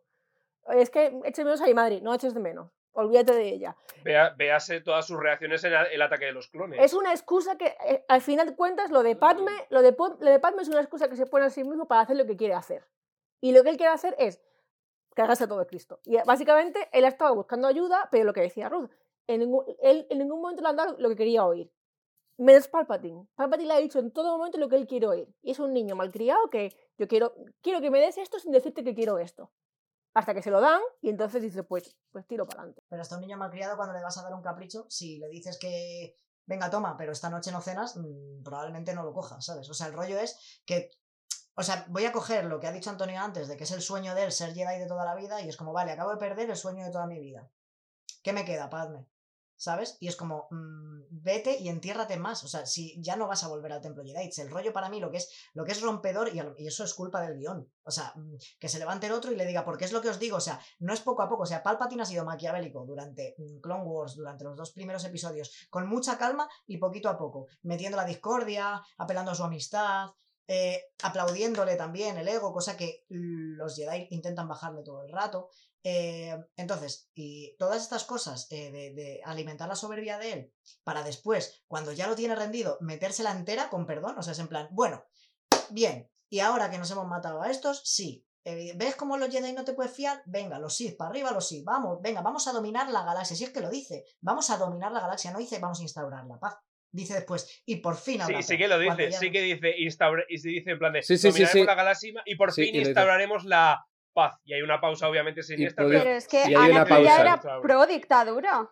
Anakin ya era adem- pro dictadura. Esto no es algo que Claro, le tenga que lo que es la cosa. Claro, y, en claro. El, y en el episodio Anakin, 2, como o sea, buen incel, era pro de- dictadura. Volvemos, volvemos una vez más que en el episodio 2 eh, Anakin se pega toda la película básicamente siendo una olla a presión a punto de estallar. A lo que volvíamos. Y en la sea, 3 de- más de- todavía. Súper desagradable. En, Además, en la súper 3 tiene todo el rato cara de que se está cagando fuerte. Aquí tiene una excusa para, aquí tiene una excusa para explotar, simplemente. Se me va a morir Padme, ya Claro, está. él siempre ha pensado que la dictadura está bien mientras la persona que estuviera en el poder fuera una persona, él dice, Y él sabia. considera- Y para él Palpatine es su amigo. Hasta último momento, yo creo, a final de peli, que ya se da cuenta de que... Pero si es que él se va a chivar de. Si es que el problema es que él se va a chivar de Palpatine. O sea, él va a chivarse de Palpatine y dice Windu, vale, quédate aquí, si tienes razón, me- te has ganado mi confianza. O sea, mañana eres maestro si tienes razón. ¿Vale? Entonces, él decide pasarse por los cojones, como todo lo que hace, ir hasta allí, ser insumiso una vez más, llega, hay cinco Jedi muertos en el suelo, cinco, Sí, pero es que en ese momento literalmente Mace Windu le dice lo que lleva toda la película sospechando. Los Jedi no confían en mí. Entonces Mace Windu en plan de, oye, si eso es cierto me tomaré confianza. Y es como en plan de, ah, espera, o sea que es cierto que realmente no, no te fiabas de mí. Se os olvida que Mace Windu es el Jedi que más odia a Anakin. Que odia a Anakin y que Anakin le odia a él. Es, hubiera sido muy diferente si hubiera sido cualquier. cualquier Eso me habría gustado que se hubiera desarrollado en las películas. Que hubiera un, un antagonismo implícito. Hombre, O sea, no yo creo que implícito. está bastante o sea, ahí, directamente ¿eh? ya en tu puta cara. Para mí es después de haber visto las guerra- eh, la serie de los clones, sí que es cierto. En la- que en al las guerras ver se estas ve- pelis me queda Sí, mucho más. sí, está mucho sí. más claro. Y en, las, en estas pelis también, el primero en decir que no nada más ver al niño, es que es como, para mí Mace es como la persona que tiene la neurona en todo el templo Jedi. Lo ve desde el principio y dice, pero este tío es un sociópata. Y Obi-Wan en plan, no le digas eso, es un buen niño. No le digas Eso sí, Puede sí. que le arranque las, las alas a las moscas, pero en el fondo es un buen chaval. es literalmente así. Quemando hormigas con una lupa y diciendo, mira, les está jugando. Míralo. Boys will be boys. Una idea que me ha dado a mí Dani cuando ha dicho esto de que hay una decisión. O sea, alguien decide no hacer nada y eso genera todo lo demás. ¿Creéis? Porque esto lo hablé otro día con Ruth, de hecho. Porque en Marvel, por ejemplo, hay una rama muy interesante de, las, de los cómics que es el What If, que se llama el Easy. Y son cómics que cuentan la misma historia con un detalle cambiado. O sea, universos paralelos en el que has cambiado un detalle de la historia. Lo hay en ha Star hecho Wars tal. también. Lo hay en Star Wars. Sí, pero con la trilogía original. eh, ¿Qué hubiera pasado si no hubiera explotado la. Si no hubiera explotado la estrella de la muerte? ¿Qué hubiera pasado? Si no hubiera explotado la segunda historia, estrella de la muerte. No, a ver, porque se- sería muy Y ahora están interesante escribiendo ver el que hubiera pasado si no hubiera explotado la tercera estrella de la muerte. cómo, cómo, o sea, ¿creéis que realmente si hubiera habido una posibilidad de que Anakin no se convirtiera en Darth Vader, si hubiera cambiado alguna decisión en esta película? Y ni siquiera y, ni siquiera de ninguna de las anteriores o sea básicamente o sea es, es algo que ya dije en su momento o sea eh, la, la, trilogía de las precuelas está organizada como si fuese una tragedia clásica o sea y la clave de la tragedia clásica es que el final es consustancial es debido por todo a, a, todo, a todos los, los, los actos de, del primer acto o sea en plan de el destino de Anakin ya estaba predeterminado no ya solo porque el, existe ya una trilogía original que va después de esta trilogía, sino que sencillamente porque su, su arco de personaje, o sea, su arco de personaje, eh, en su arco de personaje está implícita su caída. Bueno, eh, volviendo para acabar el tema de la, de la Orden 66, eh, un asunto que hemos hablado en, en todos los capítulos sobre las precuelas ha sido el tema de los Jedi y su dogma y todo esto. ¿Creéis que en esta película se termina de confirmar que lo que intentaban hacer los Jedi, de esto de no, te, no, seas, no, empático, esconde tus emociones, realmente tiene culpa de lo que pasa al final con Anakin? ¿O creéis que simplemente esto estaba...? Toda, toda, porque, porque los Jedi no enseñan nada respecto a la culpabilidad, por ejemplo. O sea, hay una movida, o sea, se basa, bueno, son muchas cosas taoístas y muchas cosas budistas, lo del credo Jedi, básicamente, pero la movida es que la idea de no dejar sentir cosas, o no dejar sentir cosas, no es exactamente no dejar sentir cosas. De hecho, si Lucas supiera escribir diálogos, probablemente la escena de, de Padme y, y Anakin en Sevilla, en el bar de Sevilla, hablando hablando hablando de es que se podría decir que nos, se nos incita a amar así que esta noche no cierres la puerta de la habitación eh, el rollo este es que es que ni siquiera él entiende el tema de la vacuidad o sea eh, no lo explica bien no lo explica bien o sea el rollo es eh, en, la, en, el tema de la vacuidad es que tú puedes abrazar esas emociones pero esas emociones no te pueden bloquear o sea básicamente todo está eh, o sea, el camino del, del, hombre recto, ¿vale? Ahora parafraseando a Jules, eh, el tema es que eh, tú tienes que llegar al nirvana y a, la, y, a la, y a la iluminación. Entonces, todo lo que te frena en el avance es mal karma. Entonces, el mal karma hace que cuando tú terminas una vida no puedes seguir el camino a la iluminación porque vas para atrás. Entonces, lo que ellos hacen es, con la figura del midicloriano concretamente, que mmm, lo llamáis midiclorianos y podríamos llamarlo mmm, neutrones, ¿vale? Porque es una partícula que existe en todas las células, ¿vale? Y en más o menos cantidad, ¿vale? Vamos a llamarlo en voltaje si quieres. El rollo es que todo eso está en todos lados. Y saber manipularlo es saber usar la fuerza, saber manipularlo. ¿Vale? Cuanto más campo magnético midicloriano tienes, más fácil es interactuar con todos los campos magnéticos midiclorianos de alrededor. Esto como si fuera pura ciencia. Entonces, el rollo es, si eso, o sea, descomponer a la gente en midiclorianos. Es decir, eh, no te preocupes si cuando tu madre muera, mmm, Simba va a ir al ciclo de la vida, va a alimentar a la, al césped para que el, el, antílope se lo coma. Y el problema de Anakin es, es que yo esto no lo entiendo bien. No lo entiendo bien porque no me habéis hablado del desapego y tampoco me habéis hablado de eh, qué hacer con mis emociones negativas. Porque todo lo que me habéis hablado es de lo que siento hacia las personas, pero no lo que siento hacia mí mismo. Complejo respecto a Obi-Wan, porque nunca va a ser lo suficientemente bueno y siempre se siente Ni tan guapo. Com complejo respecto a, lo que, respecto a lo que él considera que vale y no tal. Es decir, no se le enseña a tolerar la frustración. Solo le frustran y punto. Entonces, el problema con Anakin es que hacen el mismo camino con él que hacen con el resto de los Padawans. Y no le enseñan a, por ejemplo, la culpabilidad. O sea, el ver a Smee morir en sus brazos y cargarse todo lo que pille es su forma de castigarse a sí mismo por no haber llegado 20 minutos antes.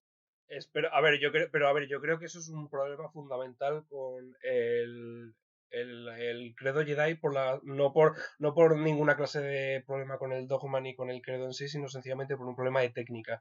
Porque es básicamente que todas las, las técnicas y de, de, enseñanza que vemos a, a lo largo del, de, la, de las, todas las películas sobre el credo Jedi se basan en la represión.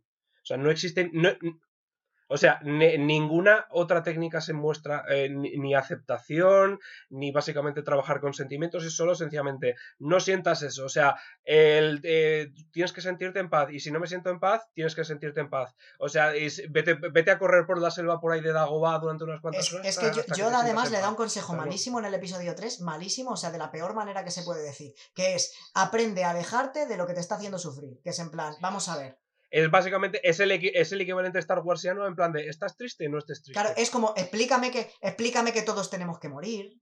Pregúntame, pregúntame qué me pasa exactamente para que yo te confiese que estoy enamorado.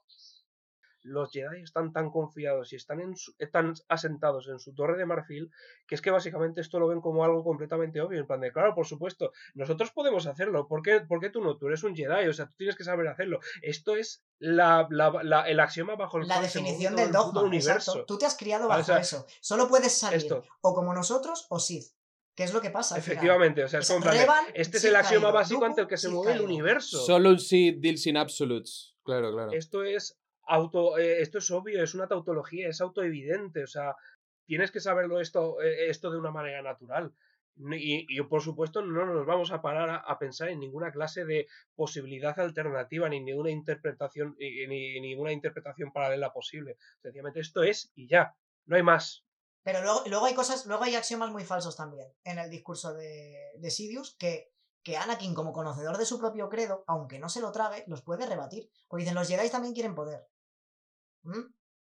Pero si me están haciendo renunciar al poder excesivo desde que soy enano, cohibiendo, me están poniendo corchetes todo el rato, no puedo abusar de mi propio poder, no puedo eh, hacer cosas guays, no puedo, no puedo pelar la fruta con la fuerza. No me dejan. Sí, pero es que en ese, ¿Sabes? en el contexto de la película tiene toda la razón del mundo, porque es que eh, es- supuestamente son una rama espiritual, pero es que en, estos, mismos- en ese mismo momento en el que se lo dice, los Jedi han acumulado un poder político sin precedentes. O sea, mira, una de las cosas que más me chirrían de la película y que tiene absolutamente eh, razón de ser en su contexto, pero es que es como plan, me dicen en plan de los Jedi automáticamente por ser Jedi, en dentro del eh, el organigrama de las guerras clon, son automáticamente ascendidos a generales van a poner a liderar tropas. Y es como plan de, a ver, se supone que estos señores son monjes, ¿vale? O sea, no tienen ni puta idea acerca de, organización militar. militar, ni de logística, ni de estrategia, ni de la hostia. Encima más, o sea, se, se nos ha recalcado en, ante, en, la teoría siempre que trabajan solos o en pareja. O sea, ¿qué clase de experiencia y, y qué clase de, ya no solo experiencia, sino qué clase de mm, autoridad o de validez tienen estos señores para encargarse y la coordinación de centenares de miles de tropas en una guerra interplanetaria. Amén de que los colores de las espadas tienen que ver con eso, con el tipo de educación que se te ha dado cuando has pasado, cuando ya te han dado la espada que no es Roma. Es decir, verde diplomacia, azul soldado. Yo eso no lo sabía. Más o menos. A no ser que sea Samuel L. Jackson y sea púrpura porque es mi color Bueno, favorito. bueno, el, el sable de Mace Windu, lo que el- la explicación que se le da en el lore básicamente es que su cristal es de otro sitio y como él es un duelista súper rudo que está muy cerca del lado oscuro, pues por eso el morado es rojo más azul y ahí está el rollo.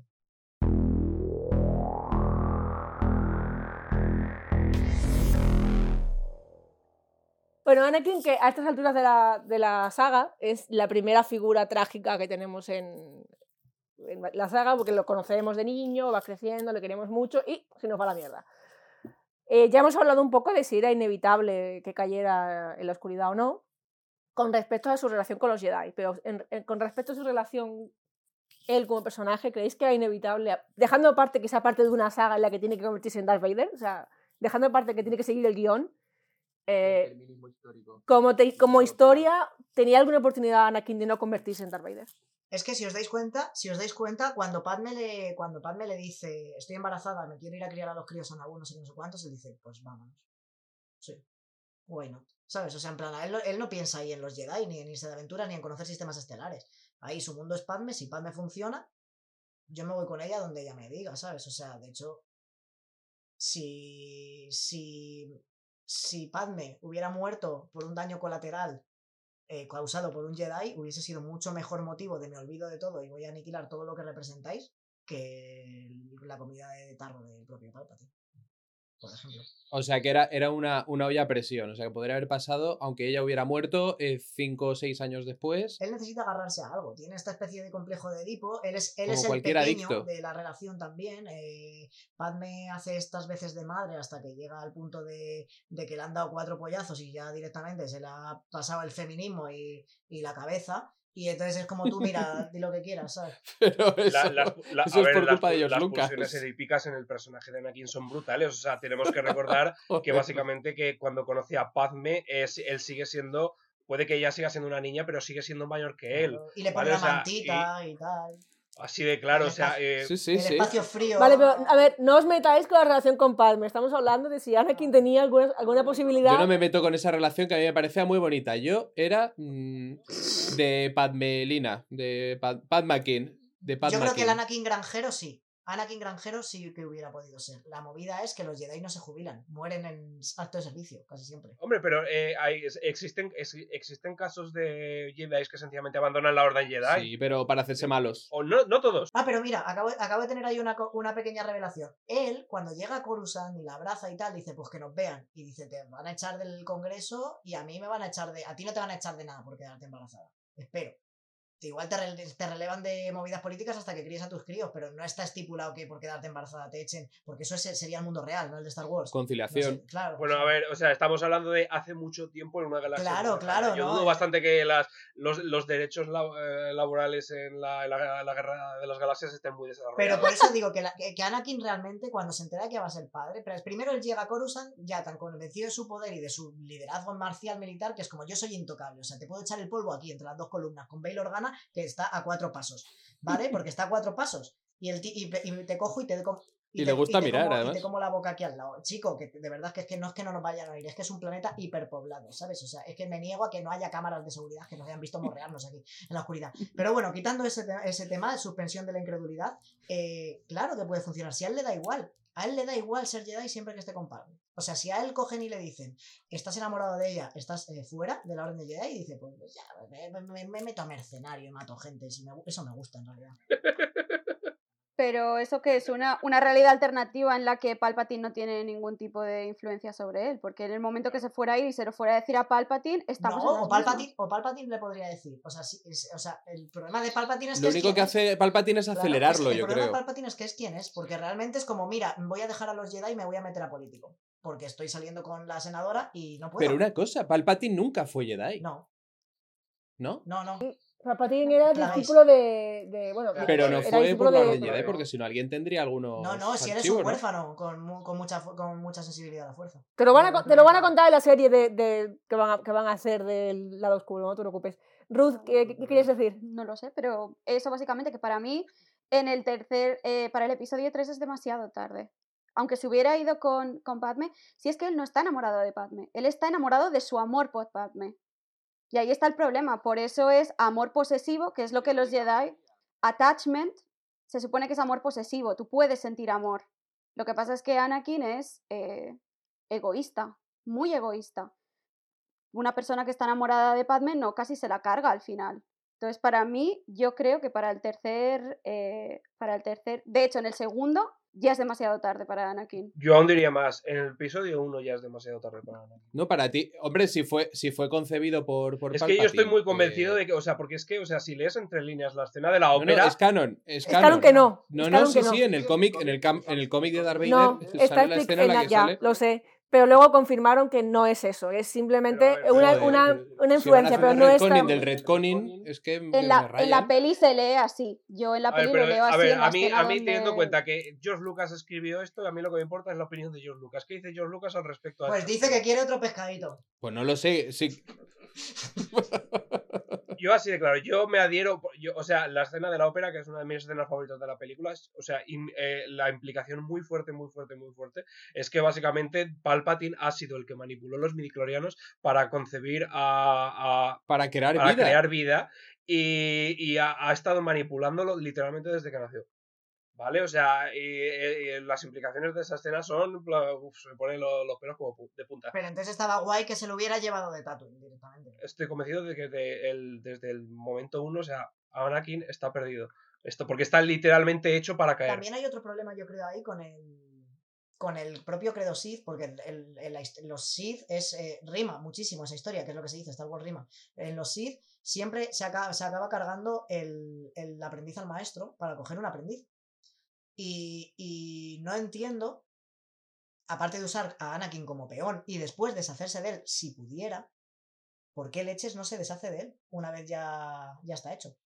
Una vez ya está de vuelta y vuelta en, en Episodio Mustafar. 4. O sea, en ese Muerto. momento que le tenía huevo, le empuja un poco le, con el pie, así un poquito de lado. ¿Sabes? Eso es lo que no termino de entender. eh, ¿Qué, qué papel tiene Darth Vader realmente? O sea, Anakin Skywalker para el, la maquiavelización de tal, porque no tiene ningún interés Palpatine en, en devolver el equilibrio a la fuerza. Ya está, ya tengo el imperio, ya no hay Jedi. Es el Jedi más poderoso Sí, que ha sí. existido, ¿no? Supuestamente. Es como el martillo, es el martillo de su imperio, es donde está el miedo en el imperio. Exacto. Darth Vader. Es el que hace el trabajo sucio. Efectivamente. Es el, es el ejecutor. Además, porque, a ver, o sea, está, está, está implicado en el propio Credo Sith y es algo que, por ejemplo, se desarrolla bastante bien en el, en el cómic posterior de Darth Vader, que es muy bueno, que es básicamente que los Sith la vida como una especie de experimento darwiniano a cámara rápida. ¿Vale? Y es que es básicamente en plan de no existe ni la piedad, ni el altruismo, ni nada, es egoísmo puro. Parecen, parecen randianos. ¿vale? Los, los, los Sith son básicamente randianos.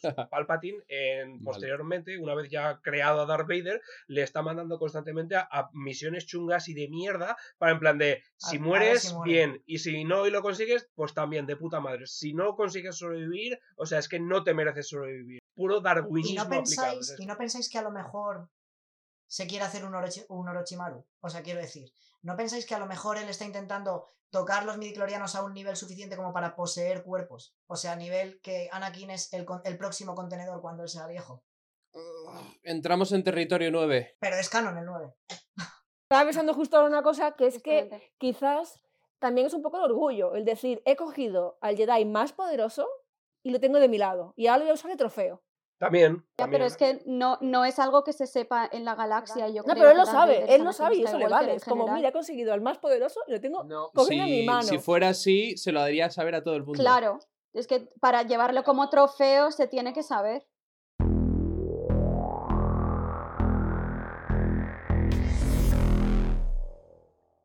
Siguiendo con Anakin, eh, un tema que hemos tocado en todos los capítulos sobre las precuelas, que es su relación con, con Obi-Wan. ¿Cómo la veis en esta película? ¿Cómo veis que ha cambiado? A mí me gusta mucho, a mí me gusta mucho el comienzo, el comienzo de su relación, que tenemos toda esta discusión on and off sobre R2, en plan de, de Obi-Wan, pero Ay. tío, ba- basta con R2 y otro, pero que deja, deja mi droide, mira que me lo Pero- quiero pero- mucho. pero- pero sí, está- pero es que está muy mal Eso, pero escrito. eso, justo. Es que además tiene que haber algo recortado ahí, ¿no? Por diálogo. Porque de repente dice Obi-Wan, no sé qué, no sé qué en el ascensor, y dice, eh, eh, eh, menos chistes de cables. Pues no he dicho nada. O sea, ahora mismo no he dicho nada. He dicho que se nos hace tarde. Yo esa escena, ¿sabéis cómo la interpreté yo? ¿Sabéis cómo interpreté yo esa escena? Que básicamente se siente cohibido y se siente a la defensiva porque en el episodio anterior eh, Dooku le cortó la, eh, la, la mano y se, y se y es parte máquina. O sea, y eso es algo que le, le- le acompleja muchísimo y cualquier cosa de cables o de turcas es en plan de, ¿estás diciendo de algo? Ah, ¿Estás diciendo algo de cables de o turcas? ofendidito. Ah, chiste de, Lo de que, lo que ofendidito. refuerza mi idea de que los Jedi tampoco permiten la masturbación. Porque yo creo que con una mano neumática todo mucho mejor. Pajillete de dormir. Lo que venía a decir yo usando ese ejemplo de, de esa discusión, que los veo que aún así siguen discutiendo en plan como, Sherlock y Watson. como hermanos pequeños, Sherlock y Watson. pero están mejor, se llevan mejor, están más sincronizados. Porque toda la mejor, escena del ascensor, mejor. pelean juntos, o sea, sigue habiendo ese rifirrafe, pero son un equipo. Muchísimo. Luego tienes la escena en la que se despiden oficialmente como Jedi, en la que se dan las gracias, se disculpa, tal y cual. Hay una, hay una relación de amistad y de hermandad y, y lo que quieras tú ver, vemos una evolución en su relación. Ha pasado mucho tiempo, ha pasado la guerra y Obi-Wan está orgulloso de él. Eso es muy importante también. Obi-Wan habla de él como nunca me ha fallado, siempre ha estado ahí. Una vez más fuera de cámara, no, se ve, no la vemos la evolución, pero vemos el resultado de esa evolución. ¿Qué pensáis? Bien, todo bien. Eh, hay un momento a mí me parece más importante, pero que ya pasaba en el, en el episodio anterior, que es cuando, cuando Palpatine le dice, oye, que la nave se va a caer, vámonos, ¿sabes? Ya has matado a, a Sir Christopher Lee y, ya, y nos vamos. Y dice el otro, no, no, no, si no, igual no. Compartirá nuestro destino. Claro, él compartirá nuestro destino y es en plan de, no, mírale, si está, si está, mira, déjale, que está ahí, ahí acostado. Y ya está, y el otro, que no, que no, que si él muere, nosotros morimos. O sea, me parece... En la novelización ese es el único momento en el que a Anakin no le cae bien Palpatine. Ah, lo, eh, lo piensa, ¿no? El Le único dice algo momento- como, uy, El este... único momento marcado. Como que, qué cosa más rara, ¿no? Este tío que siempre ha sido Solo me legal ha dicho y, tres cosas. siempre, sí. Eh, hostia, sois vosotros. Eh, sí, mátale y déjale que muera. Esas tres cosas me ha dicho. sí, no, Sí, ahora- el de sí mátale, con ese no tiene problema. Pero de dejar a Obi-Wan detrás, Yo creo no. que esta película y eh, la comparación con el ataque de los clones y esta película marca la diferencia entre lo que es eh, el banter clásico de la guerra de las galaxias, que es lo que le mm, hace, da a las situaciones de personajes esa chispa particular de la guerra de las galaxias, de en plan de re- relaciones de personajes que parecen llevarse mal, pero en el fondo no. Una relación de personajes entre dos personajes que realmente se llevan mal. ¿vale? O sea, en el ataque de los clones yo no veía banter, yo no veía eh, gracietas, yo no veía pullas, yo no veía en- enfado, enfados fingidos. Yo veía gente, a do- dos personas que realmente se caían mal. Aquí veo en plan de gente que tienen complicidad, que puede que discutan y puede que se, se mm, crucen las cornamentas de vez en cuando, pero que en el fondo se aprecian. Sí, sí, sí. Y que son capaces de arriesgar su vida por el otro, como hacen en la batalla eh, del principio. Y se, se definen como hermanos. Sí, efectivamente. Y, eso, y además claro, es, es muy diferencia bonito. fundamental, Coño, sí. aquí ya no son Master y Padawan. Aquí ha pasado la guerra de los clones, la serie. Otro problema que tiene en el libro, si no recuerdo mal, por no sé si en la película misma, es que Obi-Wan también tiene sentimientos por Anakin. O sea, no, no el homoerotismo La del que hablábamos, sino Padme. simplemente el, el hecho de, coño, es, mi, es de verdad, es mi hermano. Le tengo como mi hermano mejor amigo. De, entre, entre Padawan y Maestro, ¿qué rango hay? Porque en esta peli ya no lleva coleta de Padawan. Caballero. Es que ese es el rollo, es como se te concede el rango de... se te co- estás en el consejo, pero se te no se te concede el rango de Maestro. Y tú... Vale. Pues eso es que no puedes tener Padawan. Pero el tema es que, que sí eh, tenido. esto, es una, esto es un poco sí eh, esto es un poco incoherente porque ella es maestro de Ahsoka. Mm, e- Esta discusión la he tenido con Antonio 700 A ver, o sea, voy a tener que explicarlo 700 una vez veces. más. O sea, existen tres rangos dentro de la Orden Jedi. Está el de Padawan, que es el de aprendiz. O sea, luego está el rango de Caballero Jedi, que son, por así decirlo, las tropas de a pie de la Orden Jedi. Y momento en el cual, una vez has pasado las pruebas de acceso a, la, a la Orden Jedi y te conviertes en Caballero Jedi, ya eres capaz de tener Padawans. O sea, eres un miembro de pleno derecho de la, de la, de, de- de la orden. Y luego está el rango de maestro Jedi, que son los Jedi más eh, insignes y más poderosos dentro de la fuerza, dentro de la orden, que por lo general suelen ser eh, el- el- los integrantes del Consejo Jedi. Pero hay muchos más maestros que miembros del consejo.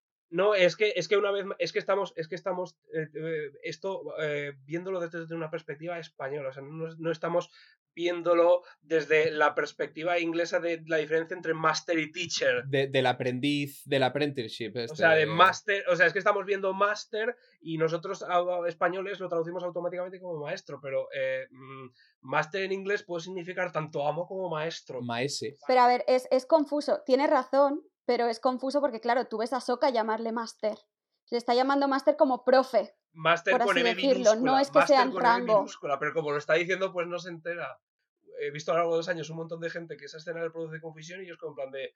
Todos idiotas menos yo. Es, es la actitud de, de Antonio de toda la vida. Vol- eh, si- siguiendo, siguiendo con el tema de Obi-Wan y, y Anakin, bueno, también tenemos un poco de, otra vez el tema estrella del, del podcast, que es Obi-Wan y su evolución como personaje, Su barba. Su barba. su barba también. Obi-Wan y su Yo tengo que decir que en esta película yo creo que se nos presenta Obi-Wan bastante como el, el culmin de un, de un Jedi, en plan de es guapo, eh, es muy gracioso, acaba, acaba todas sus escenas, Requisito indispensable. acaba todas sus escenas Todos con... sabemos que No, Jedi no perfecto veo es guapo con Yoda, y, ¿eh? y gracioso. Como son Las dos, las dos características claro. principales. El código Jedi de la sexta. Vengo a decir, acaba todas sus escenas con una, un, un chiste, es como que todo le sale bien. Entonces, para mí creo que es un poco el personaje perfecto de la película. Regular. Que esto influye un poco también en lo de Anakin, el tema de que él, lo que decía antes Dani, que nunca va a ser tanto como él. Siempre va a estar Sí, con le tiene sombra. celos. Le tiene celos. Y le culpa, porque en la segunda le culpa mazo. Dice, no me deja avanzar. Sí, y le culpa, claro. No quiere que le supere. Y compiten. Te he salvado nueve veces, pues yo diez. No, y la vez de tal, esa no cuenta. Bueno, pues tal. Y es como.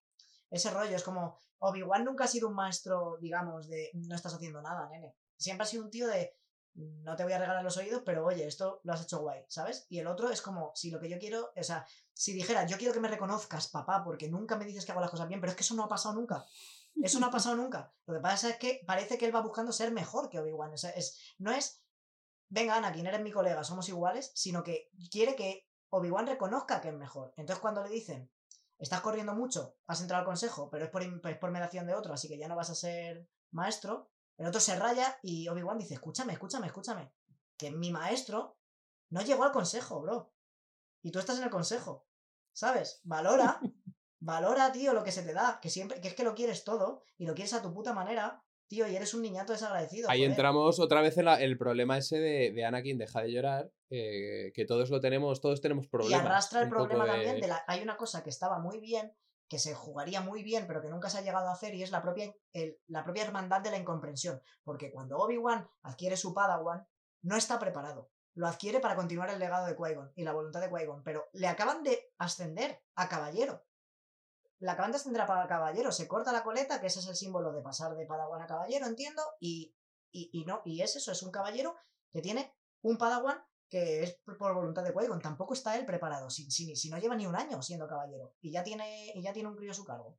Entonces, son eh, el, el hermano adolescente que se encarga del niño pequeño, porque los papás se han muerto.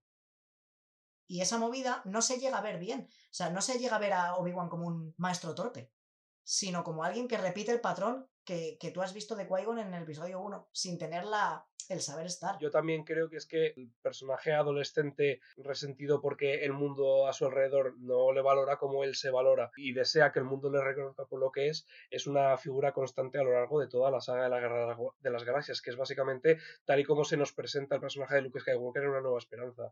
Y es que yo creo personalmente que eso es algo que tiene que ver más con cuestiones personales de George Lucas, porque eh, George Lucas tuvo problemas, una relación muy problemática con su padre. Como la has descrito tú, Dani, de, en plan de, mmm, papá, si yo es que lo que quiero es que me reconozcas. Es Indiana Jones y su padre. Es Indiana Jones y su padre. Sí, efectivamente. Cuando hace algo guapo y le mira y el otro le mira como... mmm, llegamos tarde, sí. En lo personal, George Lucas tuvo pro- relación bastante problemática con, el- con su padre en ese sentido, en el plan de, de- de que, que él creía que su padre no le reconocía y él eh, estaba muy, su padre estaba muy en contra de que él quisiera dedicarse al cine.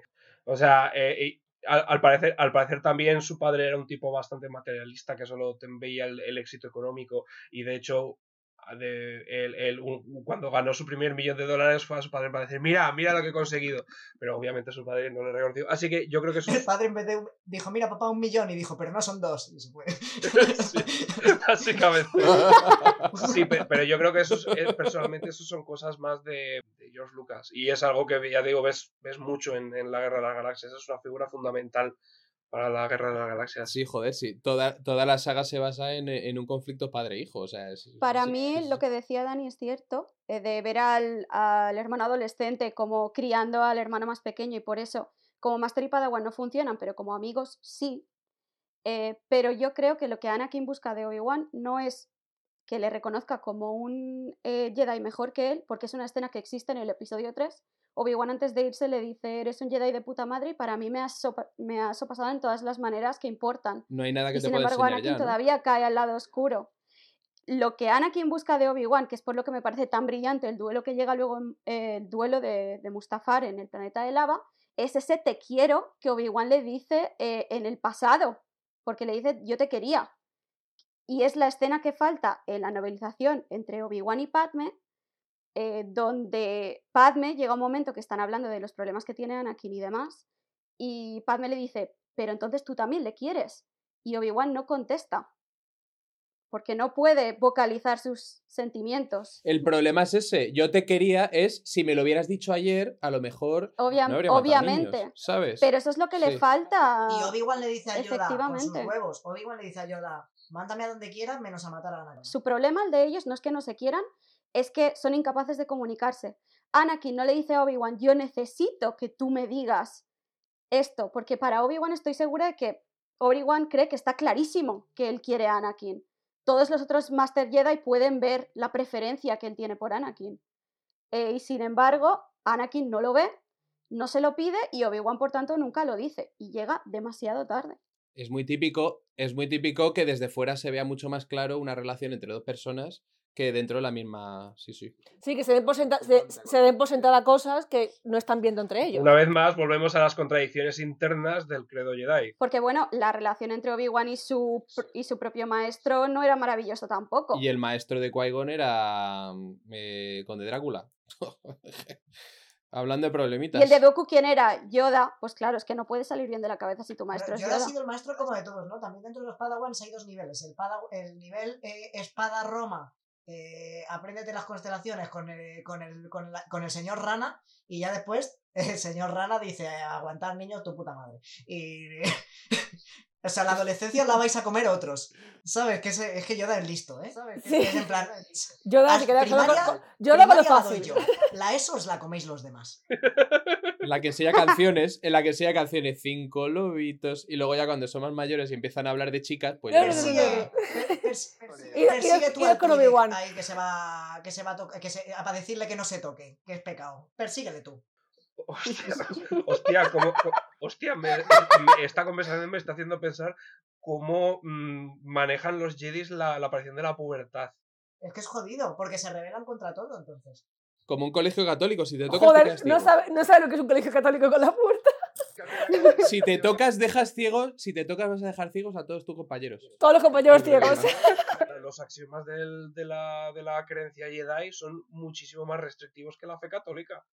Muchísimo más. No, eh, a ver, no, es que, mm, que este- a ver, o sea, estamos hablando de que Es un el- Tao. Tienen muchísimas reglas. lo- los católicos la base es que básicamente que todo es pecado y te, todo te tienes que sentir mal al respecto. Los Jedi dicen en plan de no tienes que sentir ya, o sea, ya directamente es que ni siquiera es que sea pecado, es que básicamente eh, ni siquiera es que la, la acción sea pecado, es que es el sentimiento es eh, eh, no puede existir. Hombre, eh, en, en el catolicismo tienes lo de pecado de palabra, eh, pensamiento, obra y omisión. O He pecado por no pecarlo. y omisión. He pecado no haciendo algo. Eso es. A ver, el, el catolicismo te está diciendo en plan de actuar mal, hablar mal, pensar mal, está mal. Eh, el- los Jedi te están diciendo no actúes, no pienses, no sientas. Hay una diferencia. A ver, no se me olvidará nunca en la amenaza fantasma la escena de Anakin de nueve años delante de todos los maestros en que Yoda le dice, pero es que tú quieres a tu madre. Es Y verdad. todos, ah, quieres a tu madre, no te podemos enseñar, que es como, joder. Has, has sacado, has sacado un 10 en el test baseball Sí. de los cazafantasmas, pero no te vamos a entrenar.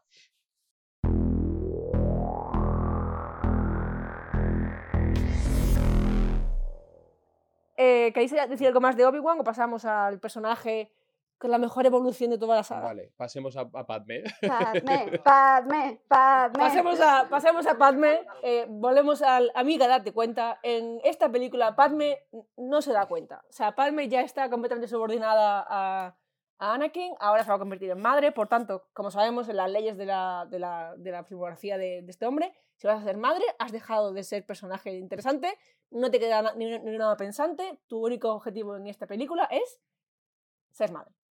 Y bueno, eh, ha tocado un poco Ruth ante el tema del, del amor posesivo, el amor tóxico. Yo estoy muy de acuerdo con eso. Yo creo que el- el- la, llega un punto en que el amor que tiene Anakin con Padme es posesivo, o sea, es, es más posesión que, que amor. O sea, es el sentido Sí, de. Le O mira sea, el que él le el llegue, que él llegue a, a estar a punto de matarla, deja de ser Jedi por salvarla, pero luego usa ese poder para casi matarla, es como. No la quieres. no la quieres como hay Lo que querer intenta, lo intenta Jim Carrey en, en Como Dios. Hace así y le dice, ¡quiéreme! a Jennifer Aniston.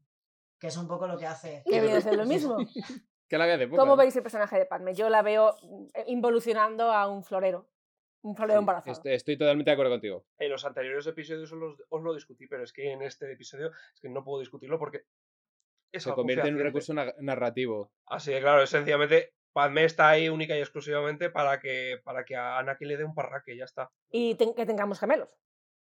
También te digo que es, es- este amor tóxico, perdón, es bilateral. Sí, sí, es- Porque sí, sí. ella se deja morir, o sea, de- os voy a decir, el instinto maternal un poco a por uvas también, ¿no? Porque es como, mm, vas a tener un crío, estás pariendo y ella dice, me voy a dejar morir de pena.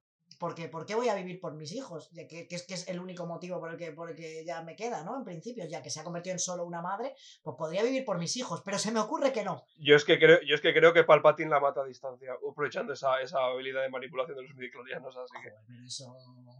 No, voy a defender la, la decisión de Padme. Si esa soy yo y de repente me entero de que llevo gemelos y de lo que me espera en la galaxia por el imperio, digo, venga, O Obi-Wan.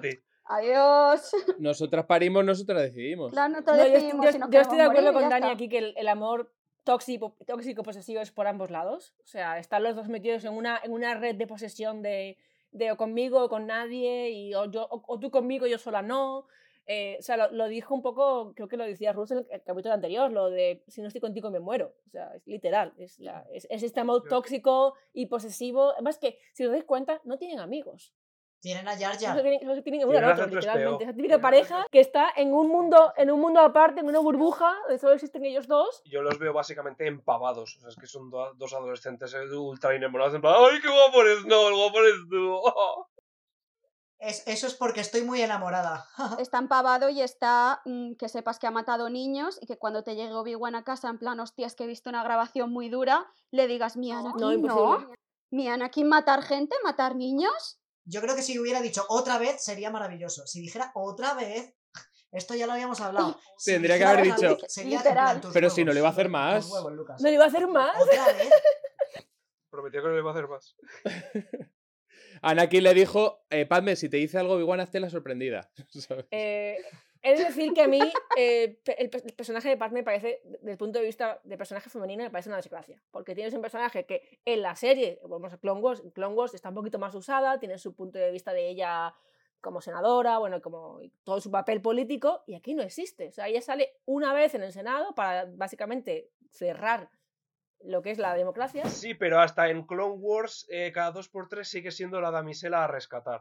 Sí, Es- sí, sí, sí. exacto, estoy con Antonio. Es peor que la desarrollen como personaje, porque entonces no me creo que una tía tan lista como me quieren hacer creer en la serie de los clones, mire a Anakin y viva con él y sea la que más lo vea, aparte de Obi-Wan probablemente, y no vea las señales. Es que es eso, amiga, date cuenta. El problema es por montaje. Y eso, eso es una cosa que, que además no es que salga ya en la novela, que siempre decimos que las películas tienen que funcionar por sí solas. Es que en montaje están. Las escenas están rodadas. En las que ella crea la, la Pero rebelión. pero es que hay una escena con tanto potencial en La venganza de los Sith para ambos que es que el puto problema es que adolece de diálogo, tío, esta- estas pelis. O sea, George Lucas es que el diálogo, tío. O sea, que, que digan cosas. Los personajes, bien. Porque tiene una escena que dice Padme. ¿Notas para pensar que a lo mejor estamos en el lado equivocado? Que podría incluso usarse como, click, eh, como, como trigger para, para que Anakin lo vuelva a repetir como más adelante, como nunca me había dado cuenta de que estaba en el lado equivocado, o algo así. O sea, que resuene la opinión de Padme como algo que le decante a la hora de elegir eh, no interponerse entre Windu y Palpatine. Por ejemplo, fíjate, so- esta gilipollez recurso de TV Movie de por la tarde de Antena 3 de poner la voz de Padme cuando un plano de Anakin mientras eh, Windu y, y Palpatine están haciendo eso, Ahí, que esa voz muy, no estaremos muy, en el lado equivocado. Es que ahí ella se está, ahí ella se está refiriendo a lo contrario. Ahí ella está hablando contra Palpatine, Pero es por que eso decir. es como lo interprete él, porque él todo lo interpreta a su favor, ya lo has dicho tú antes. Él quiere ver lo que quiero oír, claro. En eso estoy muy, muy, muy, muy en desacuerdo porque, o sea, jamás justificaré el, el uso de ese, de ese recurso. O sea, porque supuestamente, o sea, no respeto a ninguna, no respeto a ningún cineasta que no respeta a su, a su, a su público. Y eso sería de un cineasta que no respeta a su público. O sea, básicamente, yo, eh, cierto es que eh, George Lucas escribe muy malos diálogos, pero yo personalmente, volviendo a ver esta película, me parece que es una película bastante más sutil y bastante más con mayor caracterización de la que se le, se le, se, se le, se le da crédito, sinceramente. O sea, me alegra que mm, no utilice esa clase de recursos baratos como en plan de, eh, el, el público es gilipollas. O sea, mm, hay que, hay que básicamente deletrearlo todo para él. O sea, no. O sea, yo un cineasta que respetaré será ese que diga en plan de, mira, esto es lo que hay, tú te tomas tu propia versión en tu cabeza, tú lo interpretas como tú quieras. Te voy a recordar esa escena hace cinco escenas, que es básicamente la clave para entender esta escena. Star Wars por David Lynch. Eh, en el libro, esto Ruth lo sabrá, no sé si Dani te lo has leído tú, eh, cuando ella está preparando la rebelión y está con Moth Mothma, con, con El hombre polilla. eh, ¿cómo se llama este? Organa, Bel Organa, el hombre polilla. eh, están, están preparando la rebelión. Anakin va a una de las reuniones y está, y está detrás de ella. Y cuando termina le dice, eh, ¿qué cojones estás haciendo? ¿Estás eh, haciendo un complot contra, contra mi maestro, mi otro maestro, eh, Palpatine? Contra mi papi Palpatine. Y ella es en plan de, tío, es que no te estás dando cuenta de que este hombre lleva Agarrado, 14 chupando el bote. años en el trono ahí calentando y dice, ¿no te das cuenta de que eso ya empieza a oler un poquito, a jumear un Empieza a poco? oler a cerrado. Empieza a oler a cerrado esto ya. Y ella, y, ella, y, él- y ella como que le dice, pero es que, es que no te das cuenta y el otro es en plan de, tía, que este lo está haciendo porque, porque sabe de lo que Lo hace habla. por nuestro bien. Claro, lo hace por nosotros. Y eso, eh, por eso me parece muy interesante lo que has dicho, Dani, de, de coño. O sea, no le han sacado, no le han dado, eh, sacado partido a esto, pero es que estaba, sí que le habían sacado partido en el guion original. Lo que pasa es que George Lucas no supo qué cortar para que las persecuciones, las peleas, las batallas fueran más largas. Yo lo que pienso es que si hubieran ya metido... dura la peli dos horas y cinco. Se- minutos. seguro dental, Lisa necesita un aparato. Seguro dental, Lisa necesita un aparato. Eh, Hubiese sido maravilloso.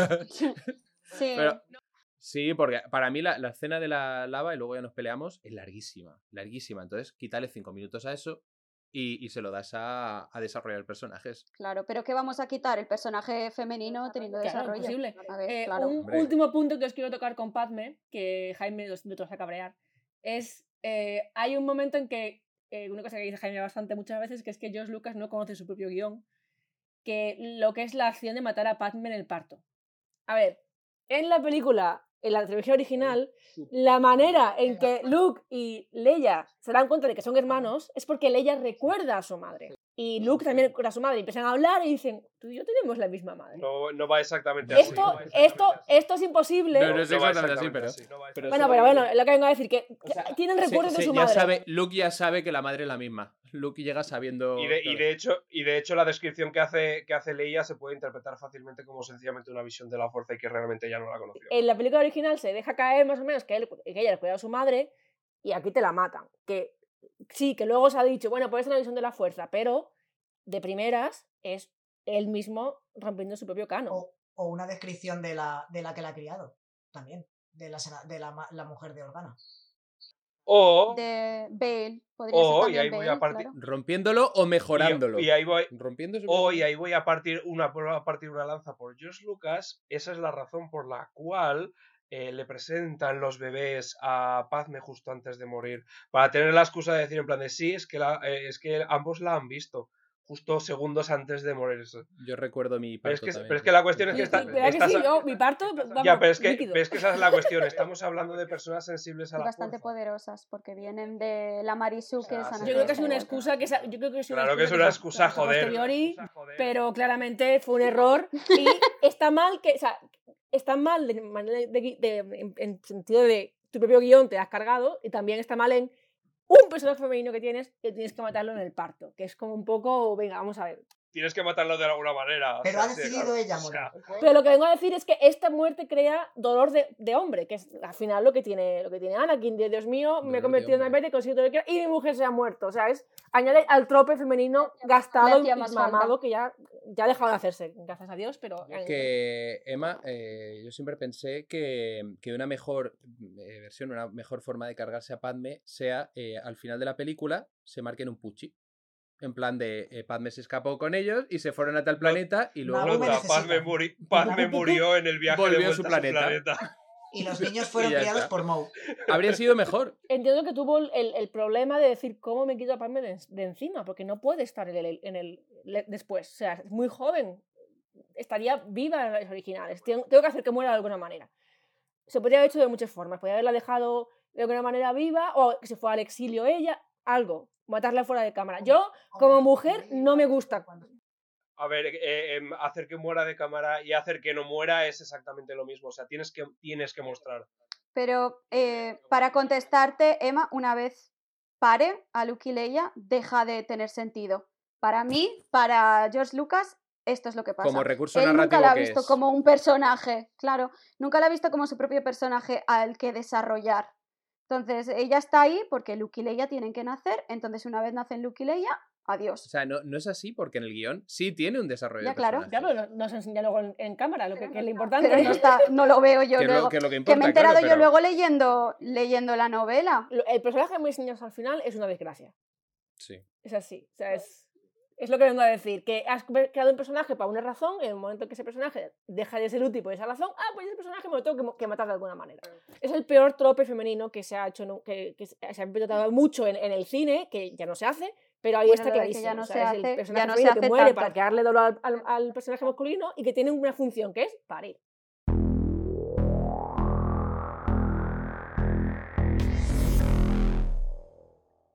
Acabando con personajes está el tema de Palpatine, que ya dijimos en el capítulo anterior, no sé si el anterior o el primero, que el actor de Palpatine se lo está pasando de puta madre. O sea, este hombre está disfrutando de su papel de villano como nadie. Y, pero bueno, Palpatine en esta película ya se descubre del todo, si no teníais claro que era el malo, se descubre todo como el malo y, y básicamente la tentación de, de Anakin. Y además ya es que ni siquiera es sutil. Ya es directamente, yo sé hacer esto, te puedo enseñar esto, te puedo ayudar, pero vente conmigo al lado oscuro. Y bueno, también está el tema del típico meme de poder ilimitado y que es un villano de TV también. Cuando ya se convierte en un, en un, en un gremlin deforme y ya el tío se desata. Se va de- Porque además que se queda sin Es aire y cuando verlo. recupera el aire sigue riéndose. Es- Totalmente. Es, maravilloso. O sea- en plan como, no he tenido suficiente, ¿sabes? Necesito Como dicen los es ingleses, se está comiendo todo el escenario. O sea, es como... Sí, sí, sí. Real. No puedes dejar de mirarle. Ah, me, encanta. Y es que en el momento en el que se cuelga de uno de los estos, uno de los sillones del, del Senado y, y va, y mueve los piececillos, así como, como en plan. Y está descojonadísimo, o sea, está llorando la risa. Yo como, Es por que- favor. es maravilloso. Yo querría haber estado ahí A- viendo a- es esto, o sea. maravilloso, tío. A mí me gusta que, que es como, como cuando va a embestir que abre la boquica y estas cosas, o su gestualidad cuando pelea, es que no está peleando, está como... Sí. Es como... Pega grititos. Además, No, pero yo qué sé, es que yo de Palpatine ya, ya más o menos digo eso, que es como que, que es súper maquiavélico en plan, suponiendo que él tuviera que ver algo con el nacimiento de Anakin, son 20 años ahí en la sombra a lo Hibiri y de repente me entran las prisas. En plan, venga, ahora, ahora, ahora, ahora, eh, escúchame, eh, ¿cómo, estás? ¿Estás bien después de haber matado a Mace Windu? ¿Tú te encuentras guay? Ahora los Sith dominaremos la galaxia. ¿Ha dicho los Sith, maestro? Mm, Quiero decir, mm, que, que sí, sí, que, que- sí, que sí que la dominaremos.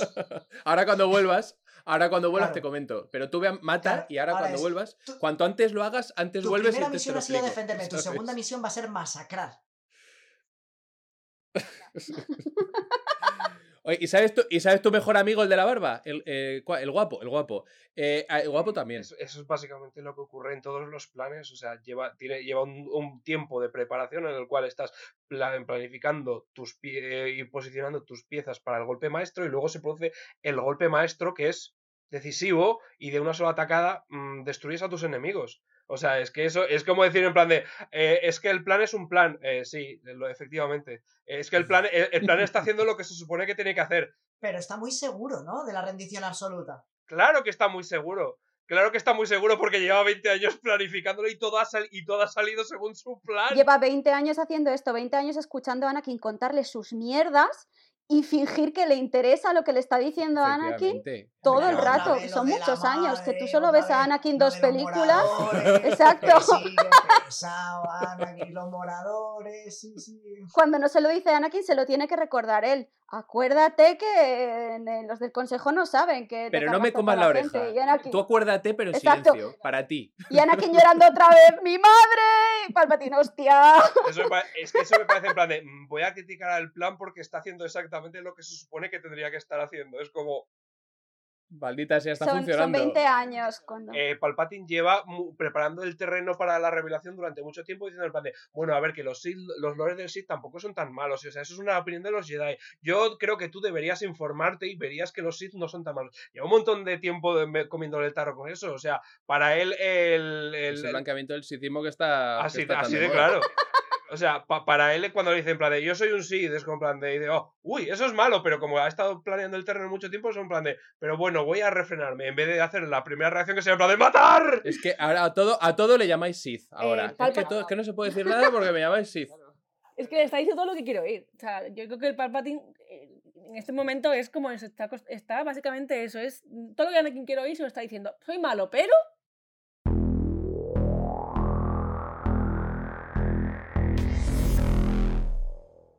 Pasamos al apartado técnico y narrativo, que tengo que empezar con el, te- el tema estrella, que es no sé a vosotros, pero a mí el CGI me saltó un ojo Sí, en no, esta no, película. Salta un ojo y a mí me A salta. mí con los, con los robots sí me parece Sí. cutre y con las criaturas me parece que aguanta. Hombre, Grievous es, es bastante la hostia, ¿eh? Los escenarios es lo que a mí me Claro. llamaba más la atención. Ah, bueno, sí, puede ser. Pero es que en realidad todo, toda la toda la primera toda la primera saga de tres, salvo tal vez eh, algunos sitios de de la amenaza fantasma que existen, ¿sabes? Eh, son un poco, o sea, todo lo que es pura pantalla azul es un poco jodienda. Pero, pero por ejemplo, lo del CGI, que justo había leído y tal, que le íbamos a hablar, eh, cuando la estuve reviendo, era como las criaturas, o sea, piel, bien, metal, Mu- Muy brillante, ¿no? Como sin. Le falta como suciedad y textura, a lo mejor. O sea, es Pero todo las como. pieles, por ejemplo, tú hablabas de Gribus. Gribus de lejos parece una cosa rara, eh, y cuando le enfocan a los ojos de reptil, es como, uff, esto está, tiene hasta humedad. Sí, tiene hasta legañita. Sí, sí, está, está guapo. Eh, a mí me llamaba la atención en los escenarios cuando están en el Consejo Jedi y todos estos escenarios in- interiores, que es como, ¿por qué me haces un sofá en CGI? So- sofá. Bueno, Kashyyyk, para mí lo más flagrante es Totalmente. Kashyyyk. Kashi- Kashyyyk es una animación eh, de elementos en 2D uno detrás de otro con parallaxing. eh, es el término de, de cómo la cámara se mueve, pues cómo va lo, lo que está en primer término más despacio, o sea, perdón, más rápido. Cuando tú estás en el coche y estás viendo un, paisaje, que lo del fondo se ve que se mueve más despacio y cuanto más cerca más rápido, eso es parallaxing. Entonces, eso es movimiento de cámara en, en- cámara virtual, cámara 3D, en After Effects, son capas de Photoshop una detrás de otra. Es tremendo. O sea, nada de es real. Los, los eh, Ewoks, iba a decir, los, los Bookies son todos digitales. Eh, eh, eh, los clones, es que esto es, que esto es increíble. Los 250 millones de clones que hay son todos digitales. Y tú ves las cabezas flotando encima de las armaduras cuando se intentan mover como personas reales.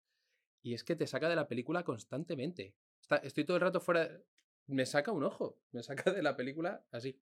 Pues yo es que vuelvo, vuelvo a lo que decían eh, en el episodio del ataque de los clones, que es que mm, realmente sí, el, el, el CGI me parece falso artificial y todo eso, pero es que básicamente no me parece más falso artificial y más mm, que te saque de la película que, de, que de películas que se han estrenado el año pasado. Así que es como en plan de... Pues eh, lo veo hoy en día, es como en plan de, pues teniendo en cuenta que me pasa en estas pelis modernas, pues en esta también me pasa. Estoy de acuerdo, como en plan de, se nota esto- que es CGI. o sea, Godzilla se nota. Estoy, estoy acostumbrado a que el, CG, el CGI parezca básicamente una mala, una mala textura eh, puesta sobre un, un grid poligonal eh, cutre. Por eso los animatronics deben volver. Por eso a mí me gustó. En, esa, en ese aspecto, en el aspecto técnico, las secuelas son 200.000 veces mejores. Menos el Pero no es 9. por voluntad propia. Porque volvieron a plan, claro. Uy, accident- No. accidentalmente eh, molan mucho más los diálogos de la segunda tal, pues porque, claro, porque tenían que meter diálogo, no podían meter tanta opción. Claro, pero ya, ya llegaremos en, cua- en cuán agresivamente eh, reaccionarias son esas películas. Uf, en cuanto a las uf, películas uf, anteriores. qué mal. Sí, sí, porque.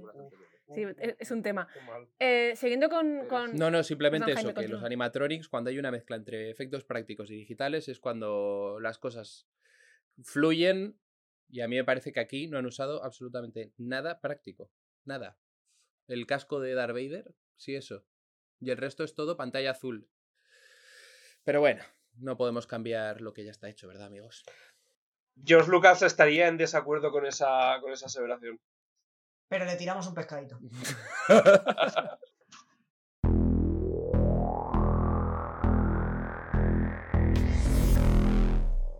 Siguiendo con la, lo que es la estructura de la película en sí, en el capítulo anterior, en el ataque, de los clones, hablábamos de que mm, las escenas eran muy largas, los diálogos, las escenas de acción.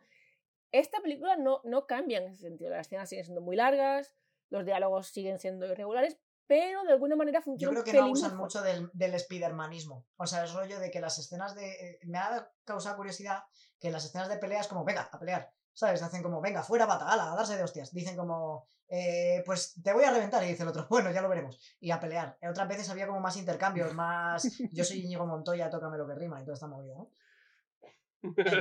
Es como que van más al meollo. En plan, aquí hemos venido a matarnos, no voy a gastar saliva. Sabes que el cardio es muy importante para los combates de sable láser.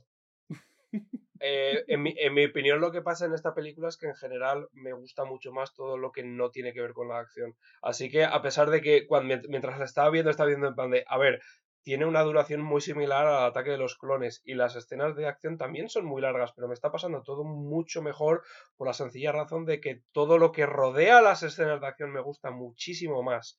Así que mm, me pasa mejor. Y porque va cambiando también. Va cambiando, que es una de las cosas buenas que tenía la batalla final de episodio 1. Que va cambiando de sitio. ¿Me explico? O sea, es decir, el rollo de que esté mucha gente peleando en un mismo sitio precisa de una narrativa, cosa que el director de esta saga no tiene.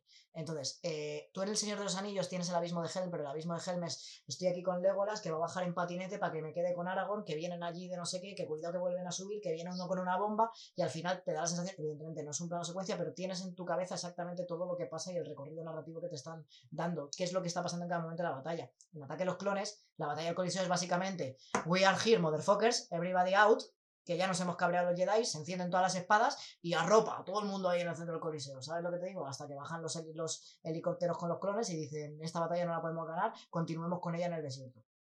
Pero lo que tú dices, en, el planeta de lava está guay porque aunque son ellos dos, hay como siete localizaciones aparte del diálogo que hay. Entonces es una batalla que es dinámica y que es narrativa y que además es metafórica porque cuanta más lava hay, más cerca están ellos y es como que metafóricamente eh, se permite, Lucas, el rollo de que cuanto más se calienta la cosa y menos salida hay, más se acerca el momento de que uno mate al otro.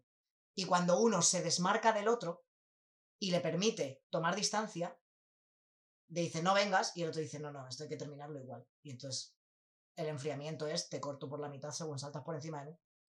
Hablamos de la gran mentira del episodio 3. ¿De qué? ¿De la altura ventaja? Yo tengo eh, la ventaja por la, por la altura. Y dices, sí, pero Obi-Wan, ¿quién partió por la mitad del que estaba, estaba en, la pri- en el episodio 1 más alto que tú? No, pero que- aquí lo, que le está, aquí lo que le está diciendo realmente es, te conozco, sé cómo peleas, sé lo que vas a hacer y aquí te voy a ganar yo. Y está, le está advirtiendo, está diciendo, yo aquí voy a ganar yo y no quiero ganarte. ¿Y si le estaba diciendo, y si lo que le estaba diciendo en realidad es que él tenía la canción de Stevie Wonder, el single, y que podían escucharlo juntos? ¿Eh? Para No hacer me mates. I, No I me have the high the high ground ground. también, también es ¿Sabes? también es moral high ground. Me ha desmontado la teoría. Funciona a dos niveles. Yo tuve una, una. Viendo esta escena cuando la vi hace una, una semana, me di cuenta de una cosa y es que esta pelea está todo el rato Obi-Wan defendiéndose. Solo ataca en ese, en ese momento. Y es cuando él no tiene otra cosa que hacer. O sea, si me atacas ahora, mi único movimiento posible, y lo sabes porque hemos entrenado juntos, es atacarte. Obi-Wan no está intentando matarle en ningún Eh, momento. te estoy advirtiendo de que no me queda más opción que atacarte.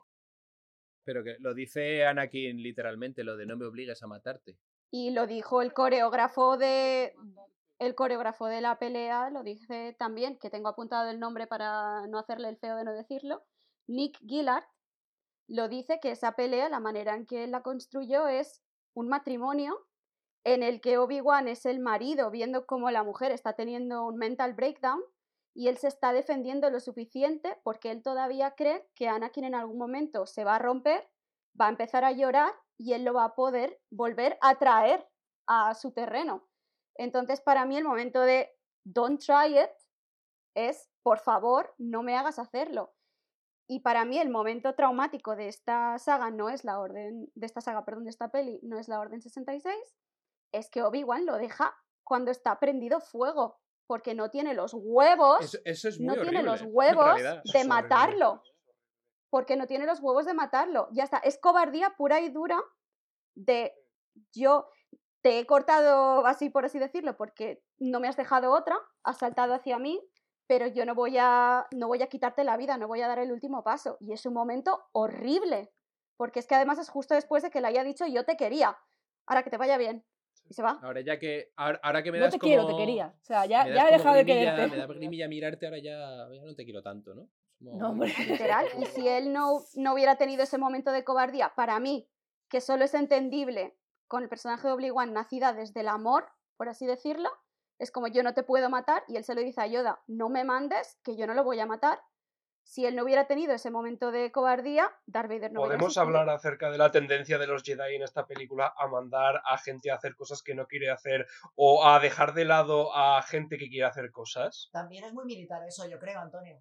Es muy militar el rollo de saber que un soldado no quiere hacer algo y mandarle a hacer eso que no quiere hacer para, para que sea mucho más eficiente a cumplir órdenes después.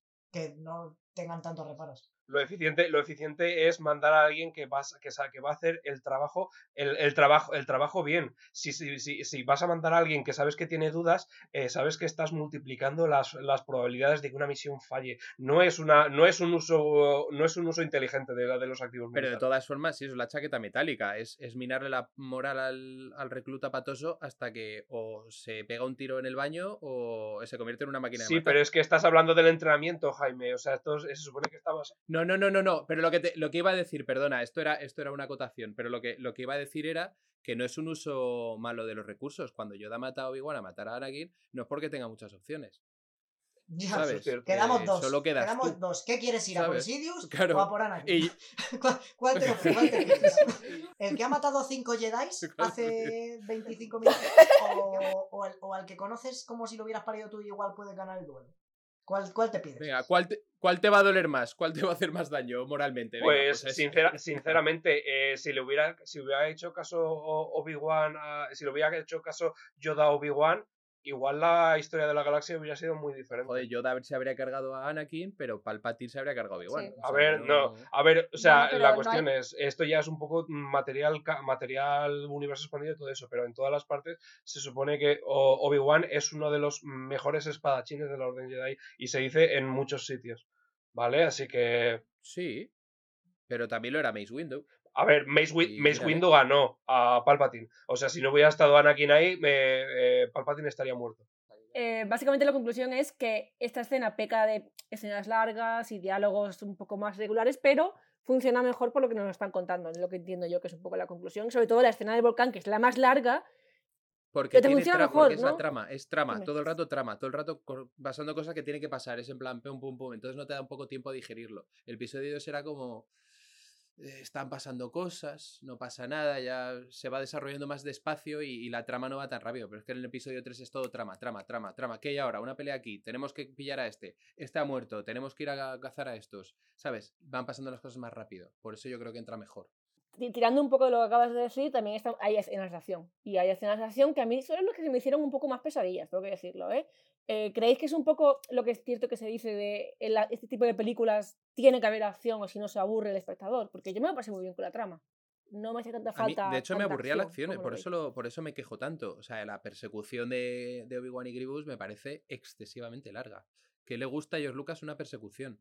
Y es como, bueno, que sí, que ya lo hemos entendido. Está muy guapa, ¿eh? está muy bien hecha. Es, un, es una pantalla de la PS2, pero, pero está muy bien hecha y, y te mantiene ahí, pero es que es muy larga.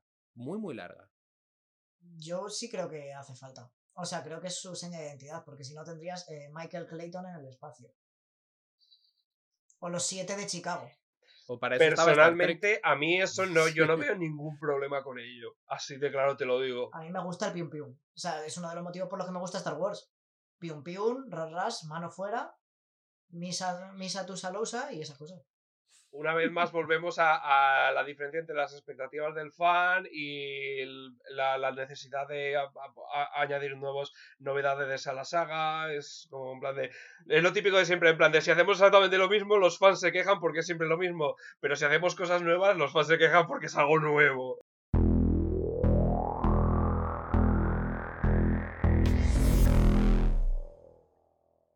Para acabar, chicos, eh, un par de temas así un poco. eh, voy a tirar un poco a, cada uno, si acaso. ¿Creéis que realmente esta película es solo para niños o realmente tiene algo más, teniendo en cuenta todo lo que ha generado? ha generado un lore muy grande. Hay- muchos adultos que eh, son completamente fanáticos y, lo que decíamos antes de que quieren controlar un poco la saga. Pues mira, eh, a mí me parece que la saga, la trilogía de las precuelas, em, crece con el espectador. Sea, yo me explico. Yo la primera película la vi con 11 años, la segunda con 14 y la tercera con 17. Entonces yo vi que la evolución del personaje me acompañaba un poco a mí. Según iba creciendo, según momento vital, eh, eh, niño pequeño repelente, eh, edad del pavo, entrada a la universidad, ¿sabes? Como momentos de, de tal. Y, y me parece que, que las películas realmente, ya sabes, con todos los problemas que tengo con ellas, me parece que, que realmente va madurando. Además, también como, como se va sintiendo George Lucas más como detrás de la cámara, dentro de lo que cabe, eh, lo bien que lo puede llegar a hacer o no, me parece que, que su estilo y la historia que cuenta madura. O sea, ya sabéis que no siempre que sea más oscuro significa más maduro, pero en este caso me parece que sí, me parece que, que- que es la película más madura de las tres y que, y que de hecho yo creo que si hubiera seguido haciendo después, a lo mejor habríamos llegado a otra gran obra maestra en plan episodio 4, pero, pero vamos, yo creo, yo creo que ya no es tan película para niños y trata temas bastante maduros como, como los celos, eh, la muerte, el, el, el- luto y, y crecer como persona y, sí, madurar. es interesante porque pese a eso, el público objetivo sigue siendo niños. O sea, la- las figuras se siguen vendiendo, a que sean figuras de coleccionismo ya más, mm, más, más elaboradas, siguen siendo juguetes de Star Wars, la ropa de Star Wars sigue siendo para niños, entonces un poco una dualidad de la franquicia apunta al niño, la historia apunta al- a, a todos los Sí, públicos. sí, porque realmente. nunca pensé yo que la, que la Guerra de las Galaxias, a pesar de ser películas para niños de 12 años, fueran exclusivamente para niños de 12 años. Siempre yo creo que ha habido una especie como de, de, de- de bracket entre los 12 y los 18 y luego los chavales que, bueno, los mayores ya que lo vieron cuando eran más pequeños, pero me parece que no es exclusivo de niños de 12 años. Para mí. que el entretenimiento es entretenimiento y cada uno se entretiene con lo que quiere o lo que puede al margen de gustos y que Star Wars si, si es algo, o sea, dentro de valor cinematográfico es básicamente que es un hito y que es puro entretenimiento, más que valor como película en sí, ¿sabes? Es decir, no, no, no, no me parece que aporte nada salvo lo que aporta. Es decir, como historia, no deja de ser un viaje del héroe o varios viajes del héroe a lo largo de varios sitios, sigue siendo eh, repetir lugares comunes y al final, o sea, es decir, como película no ha descubierto nada, o sea, ya, eh, es, es el, es el Flash Gordon de George Lucas, ¿no? Pero luego irlo ampliando al final. Y, pero es el, entretenimiento para mí es lo que es, eh, es Star Wars y por eso pienso que no tiene edad. Habrá gente que no la entienda o, o que le aburra, pero yo creo que la primera vez que la ves, si no has visto nada parecido, tienes que quedar indiferente, no te puedes quedar, ¿sabes? Entonces, claro, si eso lo extrapolas a niños, evidentemente son impresionables y evidentemente quieren formar parte de ese mundo y formar parte de ese mundo es jugar. Cuando ya no estás en la fase de jugar, estás en la fase de impresionarte. Y ese es el problema de, por el que la trilogía nueva, nueva, nueva, mucha gente no le tocó. Porque es como, no me impresiona, ya lo he visto. Y cuando te enseñan algo nuevo es como, "Ish, no me toca la nostalgia. Esto, los personajes que yo conozco no lo harían. Y este tipo de cosas. el Star Wars no es única y exclusivamente para entretenimiento, ¿vale? O sea, eh, existe una visión detrás de Star Wars, al menos durante la etapa Lucas. O sea, existe una visión eh, filosófica, ética y moral. O sea, eh, George Lucas estaba haciendo unas pelis para niños, o sea, expresamente dicho por él, pero es que él básicamente lo que él estaba intentando es mostrar una imagen idealizada de, de, de, de sus propias ideas éticas y morales. Si, si te, paras a, si te paras a pensarlo, o sea, el, el mensaje, al menos espiritual, de la Guerra de las Galaxias es muy extraño, porque como tú has dicho antes, utiliza una mezcla bastante batiburrilla, bati- batiburrillesca de conceptos taoístas y budistas, eh, mezclado con aspectos personales de la vida de George Lucas, o sea, y dando lugar a un mensaje bastante extraño. Y es que además, encima más, creo que es, es algo que me he dado cuenta eh, viendo esta, como en las precuelas enfatiza este mensaje, está George Lucas está centrándose más en los aspectos tanto políticos como filosóficos de su propio universo, más que en lo que la propia gente ve. O sea, creo que es la razón por la cual la, gente no ve las precuelas con tan buenos ojos como las originales. Porque es que básicamente existe una contradicción entre contenido y forma intrínseca dentro de la Guerra de las Galaxias. Porque eh, George Lucas está intentando eh, transmitir un mensaje de mm, eh, eliminación de la emocionalidad, de ser desapasionado, de que la, el, lo, eh, el, el, valor máximo el cual debería regir la sociedad es la racionalidad y la falta de creación de vínculos emocionales, porque los vínculos emocionales al mismo tiempo que son eh, fundamentales para nuestro para el funcionamiento como sociedad. También pueden que llevados al extremo destruirla que es básicamente lo que están diciendo los Jedi pero lo está transmitiendo todo en un contenido que es básicamente Space Opera Pulp de los años 30-40, que es, un, que es un, una forma que es puramente emocional, que se basa pura, que, cuyo funcionamiento se basa puramente en, el, en, los, en, los, en las emociones, en algo que te tira de, del interior, o sea, de, de, de, las tripas, algo que funciona directamente de las tripas. O sea, tenemos eh, princesas en el espacio, tenemos eh, brujos, tenemos malvados imperios galácticos, una manipulación emocional brutal. O sea, la Space Opera funciona a, a, base de emociones y al mismo tiempo esta Space Opera en concreto está mm, intentando transmitir, es básicamente propaganda anti-emociones. Y hay un, un choque brutal intrínseco dentro de esta saga eh, particularmente de la visión de Lucas, entre contenido y forma.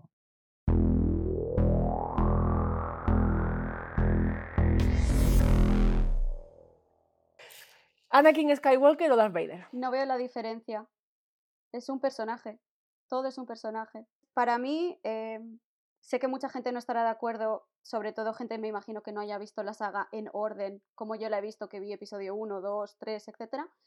Es, yo veo a Anakin en Darth Vader. Los temper tantrums que tiene Darth Vader durante 4, 5 y 6. O sea, yo es que lo veo ahí, lo que pasa es que está más crecido y demás. Sé que mucha gente tuvo sus problemas con ser fan de Darth Vader y que luego apareciera el Anakin Skywalker de Hayden Christensen. Pero para mí son un personaje, yo el arco lo entiendo, eh, cor- corrupción al lado oscuro y luego eh, para mí ese arco no acaba hasta la redención que viene a través de Luke. Entonces, si me preguntas cuál es eh, para mí mi, forma favorita, probablemente eh, sea en esa misma escena con Luke, que para mí es muy emocional y que me gusta mucho, de quítame el casco que te quiero ver con, con mis propios ojos y en el momento de morir decirle, dile a tu hermana que tenías razón sobre mí. Para mí esa escena es maravillosa. A mí esa Esa escena me escena gusta mucho maravillosa. también. sí. Sí, yo, yo, yo he llorado muchísimo con esa escena. Yo es llorar, llorar, llorar. Y yo Y es un mensaje Sí, eh, precioso. muy buena de respuesta. La, la Sí. compasión sobre todo. Y el amor puede redimir lo que sea, que al final es un poco el mensaje de Star Wars. Eh, hecho regular, porque la redención en Star Wars es te mueres, porque no se me ocurre ninguna manera en que te pueda redimir de toda Hombre, la teniendo en mierda que cuenta has que hecho. todas las, cosas que vas ha a hecho, cascar. yo sinceramente lo veo plausible porque jodo, o sea, la- lo- los malos de esta saga le hacen unas burradas. son malos a lo grande, pero por eso a, a mí me interesaría ver cómo llevarías tú eso. claro. Hombre, no, no, no quieras, Con- no con quieras ver cómo huevos, lo hago yo. ahora- No quieres verlo. No quieres. No quieres. Pero bueno, eso, que para mí es el mismo personaje, yo no veo diferencias. Está en diferentes partes de su vida, como Darth Vader está jodidito, pero sigue teniendo sus momentos en el que yo veo ahí claramente a Anakin Skywalker, que bueno, ya sabéis porque lo he dicho y no es ningún secreto, que es el personaje que más me gusta. Digo que mi personaje favorito es Anakin Skywalker, como podría decir que es Darth Vader. Es lo mismo. Para mí lo mismo. Me parece muy es igual. interesante ese punto de vista. Para mí son partes de arco de- del personaje al final. Entonces está, o sea, es eh, Darth Vader es el lugar al que se llega por accidente o buscándolo y Anakin es el proceso. final. Yo iba a decir que yo iba a decir que me quedo con Anakin por Clone Wars, pero Ruth me acaba de convencer, o sea que me- me, rindo ante ti y has ganado, has gana- has ganado esta, esta, El esta ronda. de hoy lo gana Ruth. Eh, Antonio Jaime, No, no, no, estoy totalmente de acuerdo. A mí me encanta el, el momento ese de dile a tu hermana que tenías razón, que podías cambiarme, que yo era bueno. Me parece absolutamente maravilloso.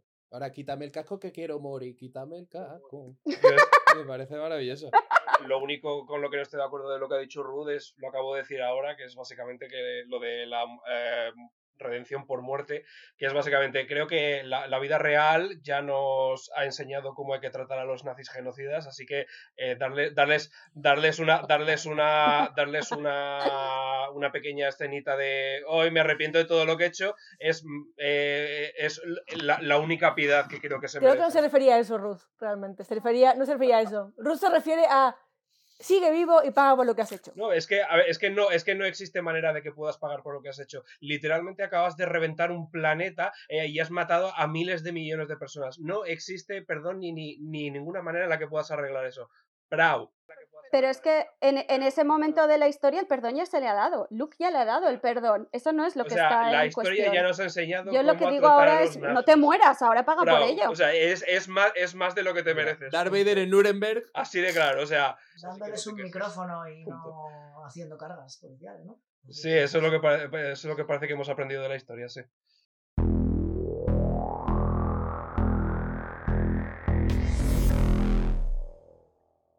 Eh, chicos, tenemos que acabar. Eh, voy a darle las gracias primero a Ruth y a Dani por unirse con- nada. a nosotros y aguantarnos con todas estas pesados, ¿eh? pajas mentales. Gracias por tenerme, lo que no le pudo decir Luca. ¡Oh! Dani, te damos la oportunidad si quieres hacerte un poco de bombo de redes sociales. Sí, bueno, me podéis, eh, menos por la calle, me podéis seguir en Twitter en Dani Retu, en Instagram en Retu Dani, y si queréis venir a ver, estáis en Madrid, queréis venir a ver una obra de teatro buena, bonita y barata, estoy en la sala de teatro La Encina los eh, sábados de marzo, eh, con una obra que se llama Abierto al Público. Así es como se hace. Y así es como se publicidad. hace una despedida de puta madre. ¿Verdad sea, que sí? Eh, Jaime, ¿cuál es el Twitter del podcast? Espera, que estoy nervioso. Es, este no es podcast. ¿Y el Instagram? este no es podcast. Eh, chicos, Rima os tengo que recordar vuestra propia vuestra propia tradición de decir el orden de en vuestro orden que dónde pondríais esta peli. Pues El ranking de película, ¿cómo podéis esta película? Para mí esta es la tercera. Para mí es la cuarta. Para mí es la quinta. Porque tengo una por medio que Jaime seguramente no tiene. Para mí es la cuarta. La tercera. Bueno, pues está bien, ha, ha Sí, llegado al, al- llegado a al las, top a las cinco, medianamente buenas. Sí, sí, entre- sí. Con todos Sí, nosotros. Sí, sí, muy bien, muy bien hecha. A ver, si, si contamos todas las películas, que son 11, el 5 es un buen puesto. Me, me sorprende, me sorprende teniendo en cuenta cómo hemos estado hablando a lo largo de, toda la, de todo el podcast de la película, pero bueno. Podría ser peor. Pero no tiene que ver. O sea, yo a mi padre Claro, es quiero eso. mucho y conozco sus fallos. Eso Ya es. como, es, es lo típico en plan de, ¡buah! Esta película tiene mal guion, tiene mal diálogos, tiene mala Pero me entretengo, tiene mal, esa era- eh, mal CGI. esa era mi eh, tesis. eh, ¿Te gusta? Uy, sí, Esa- muchísimo, me claro, encanta, la esa era mi tesis. O sea, yo, eh, yo que veo Star Wars como entretenimiento, me entretiene. Ahora, si la tengo que desmigajarla, vamos. la Es un poco, claro, lo la- que yo la decía, yo la veo desde el corazón. La veo desde el corazón, pero si me pides que hable de ella racionalmente, tiene sus cosis. Chicos, chicas, eh, muchas gracias. Y también a la gente que nos oís, eh, seguís enviándonos vuestro feedback, privado, Twitter, donde os apetezca, Instagram también. Y nos vemos la siguiente, que será Star Wars o no, Ya veremos. ya veremos. A lo mejor nos metemos en otro universo. Multiverse. Venga, hasta luego. Chao. Nos vemos, chicos. Venga, un saludo. Chao, chao, chao, chao. Hasta luego, gente.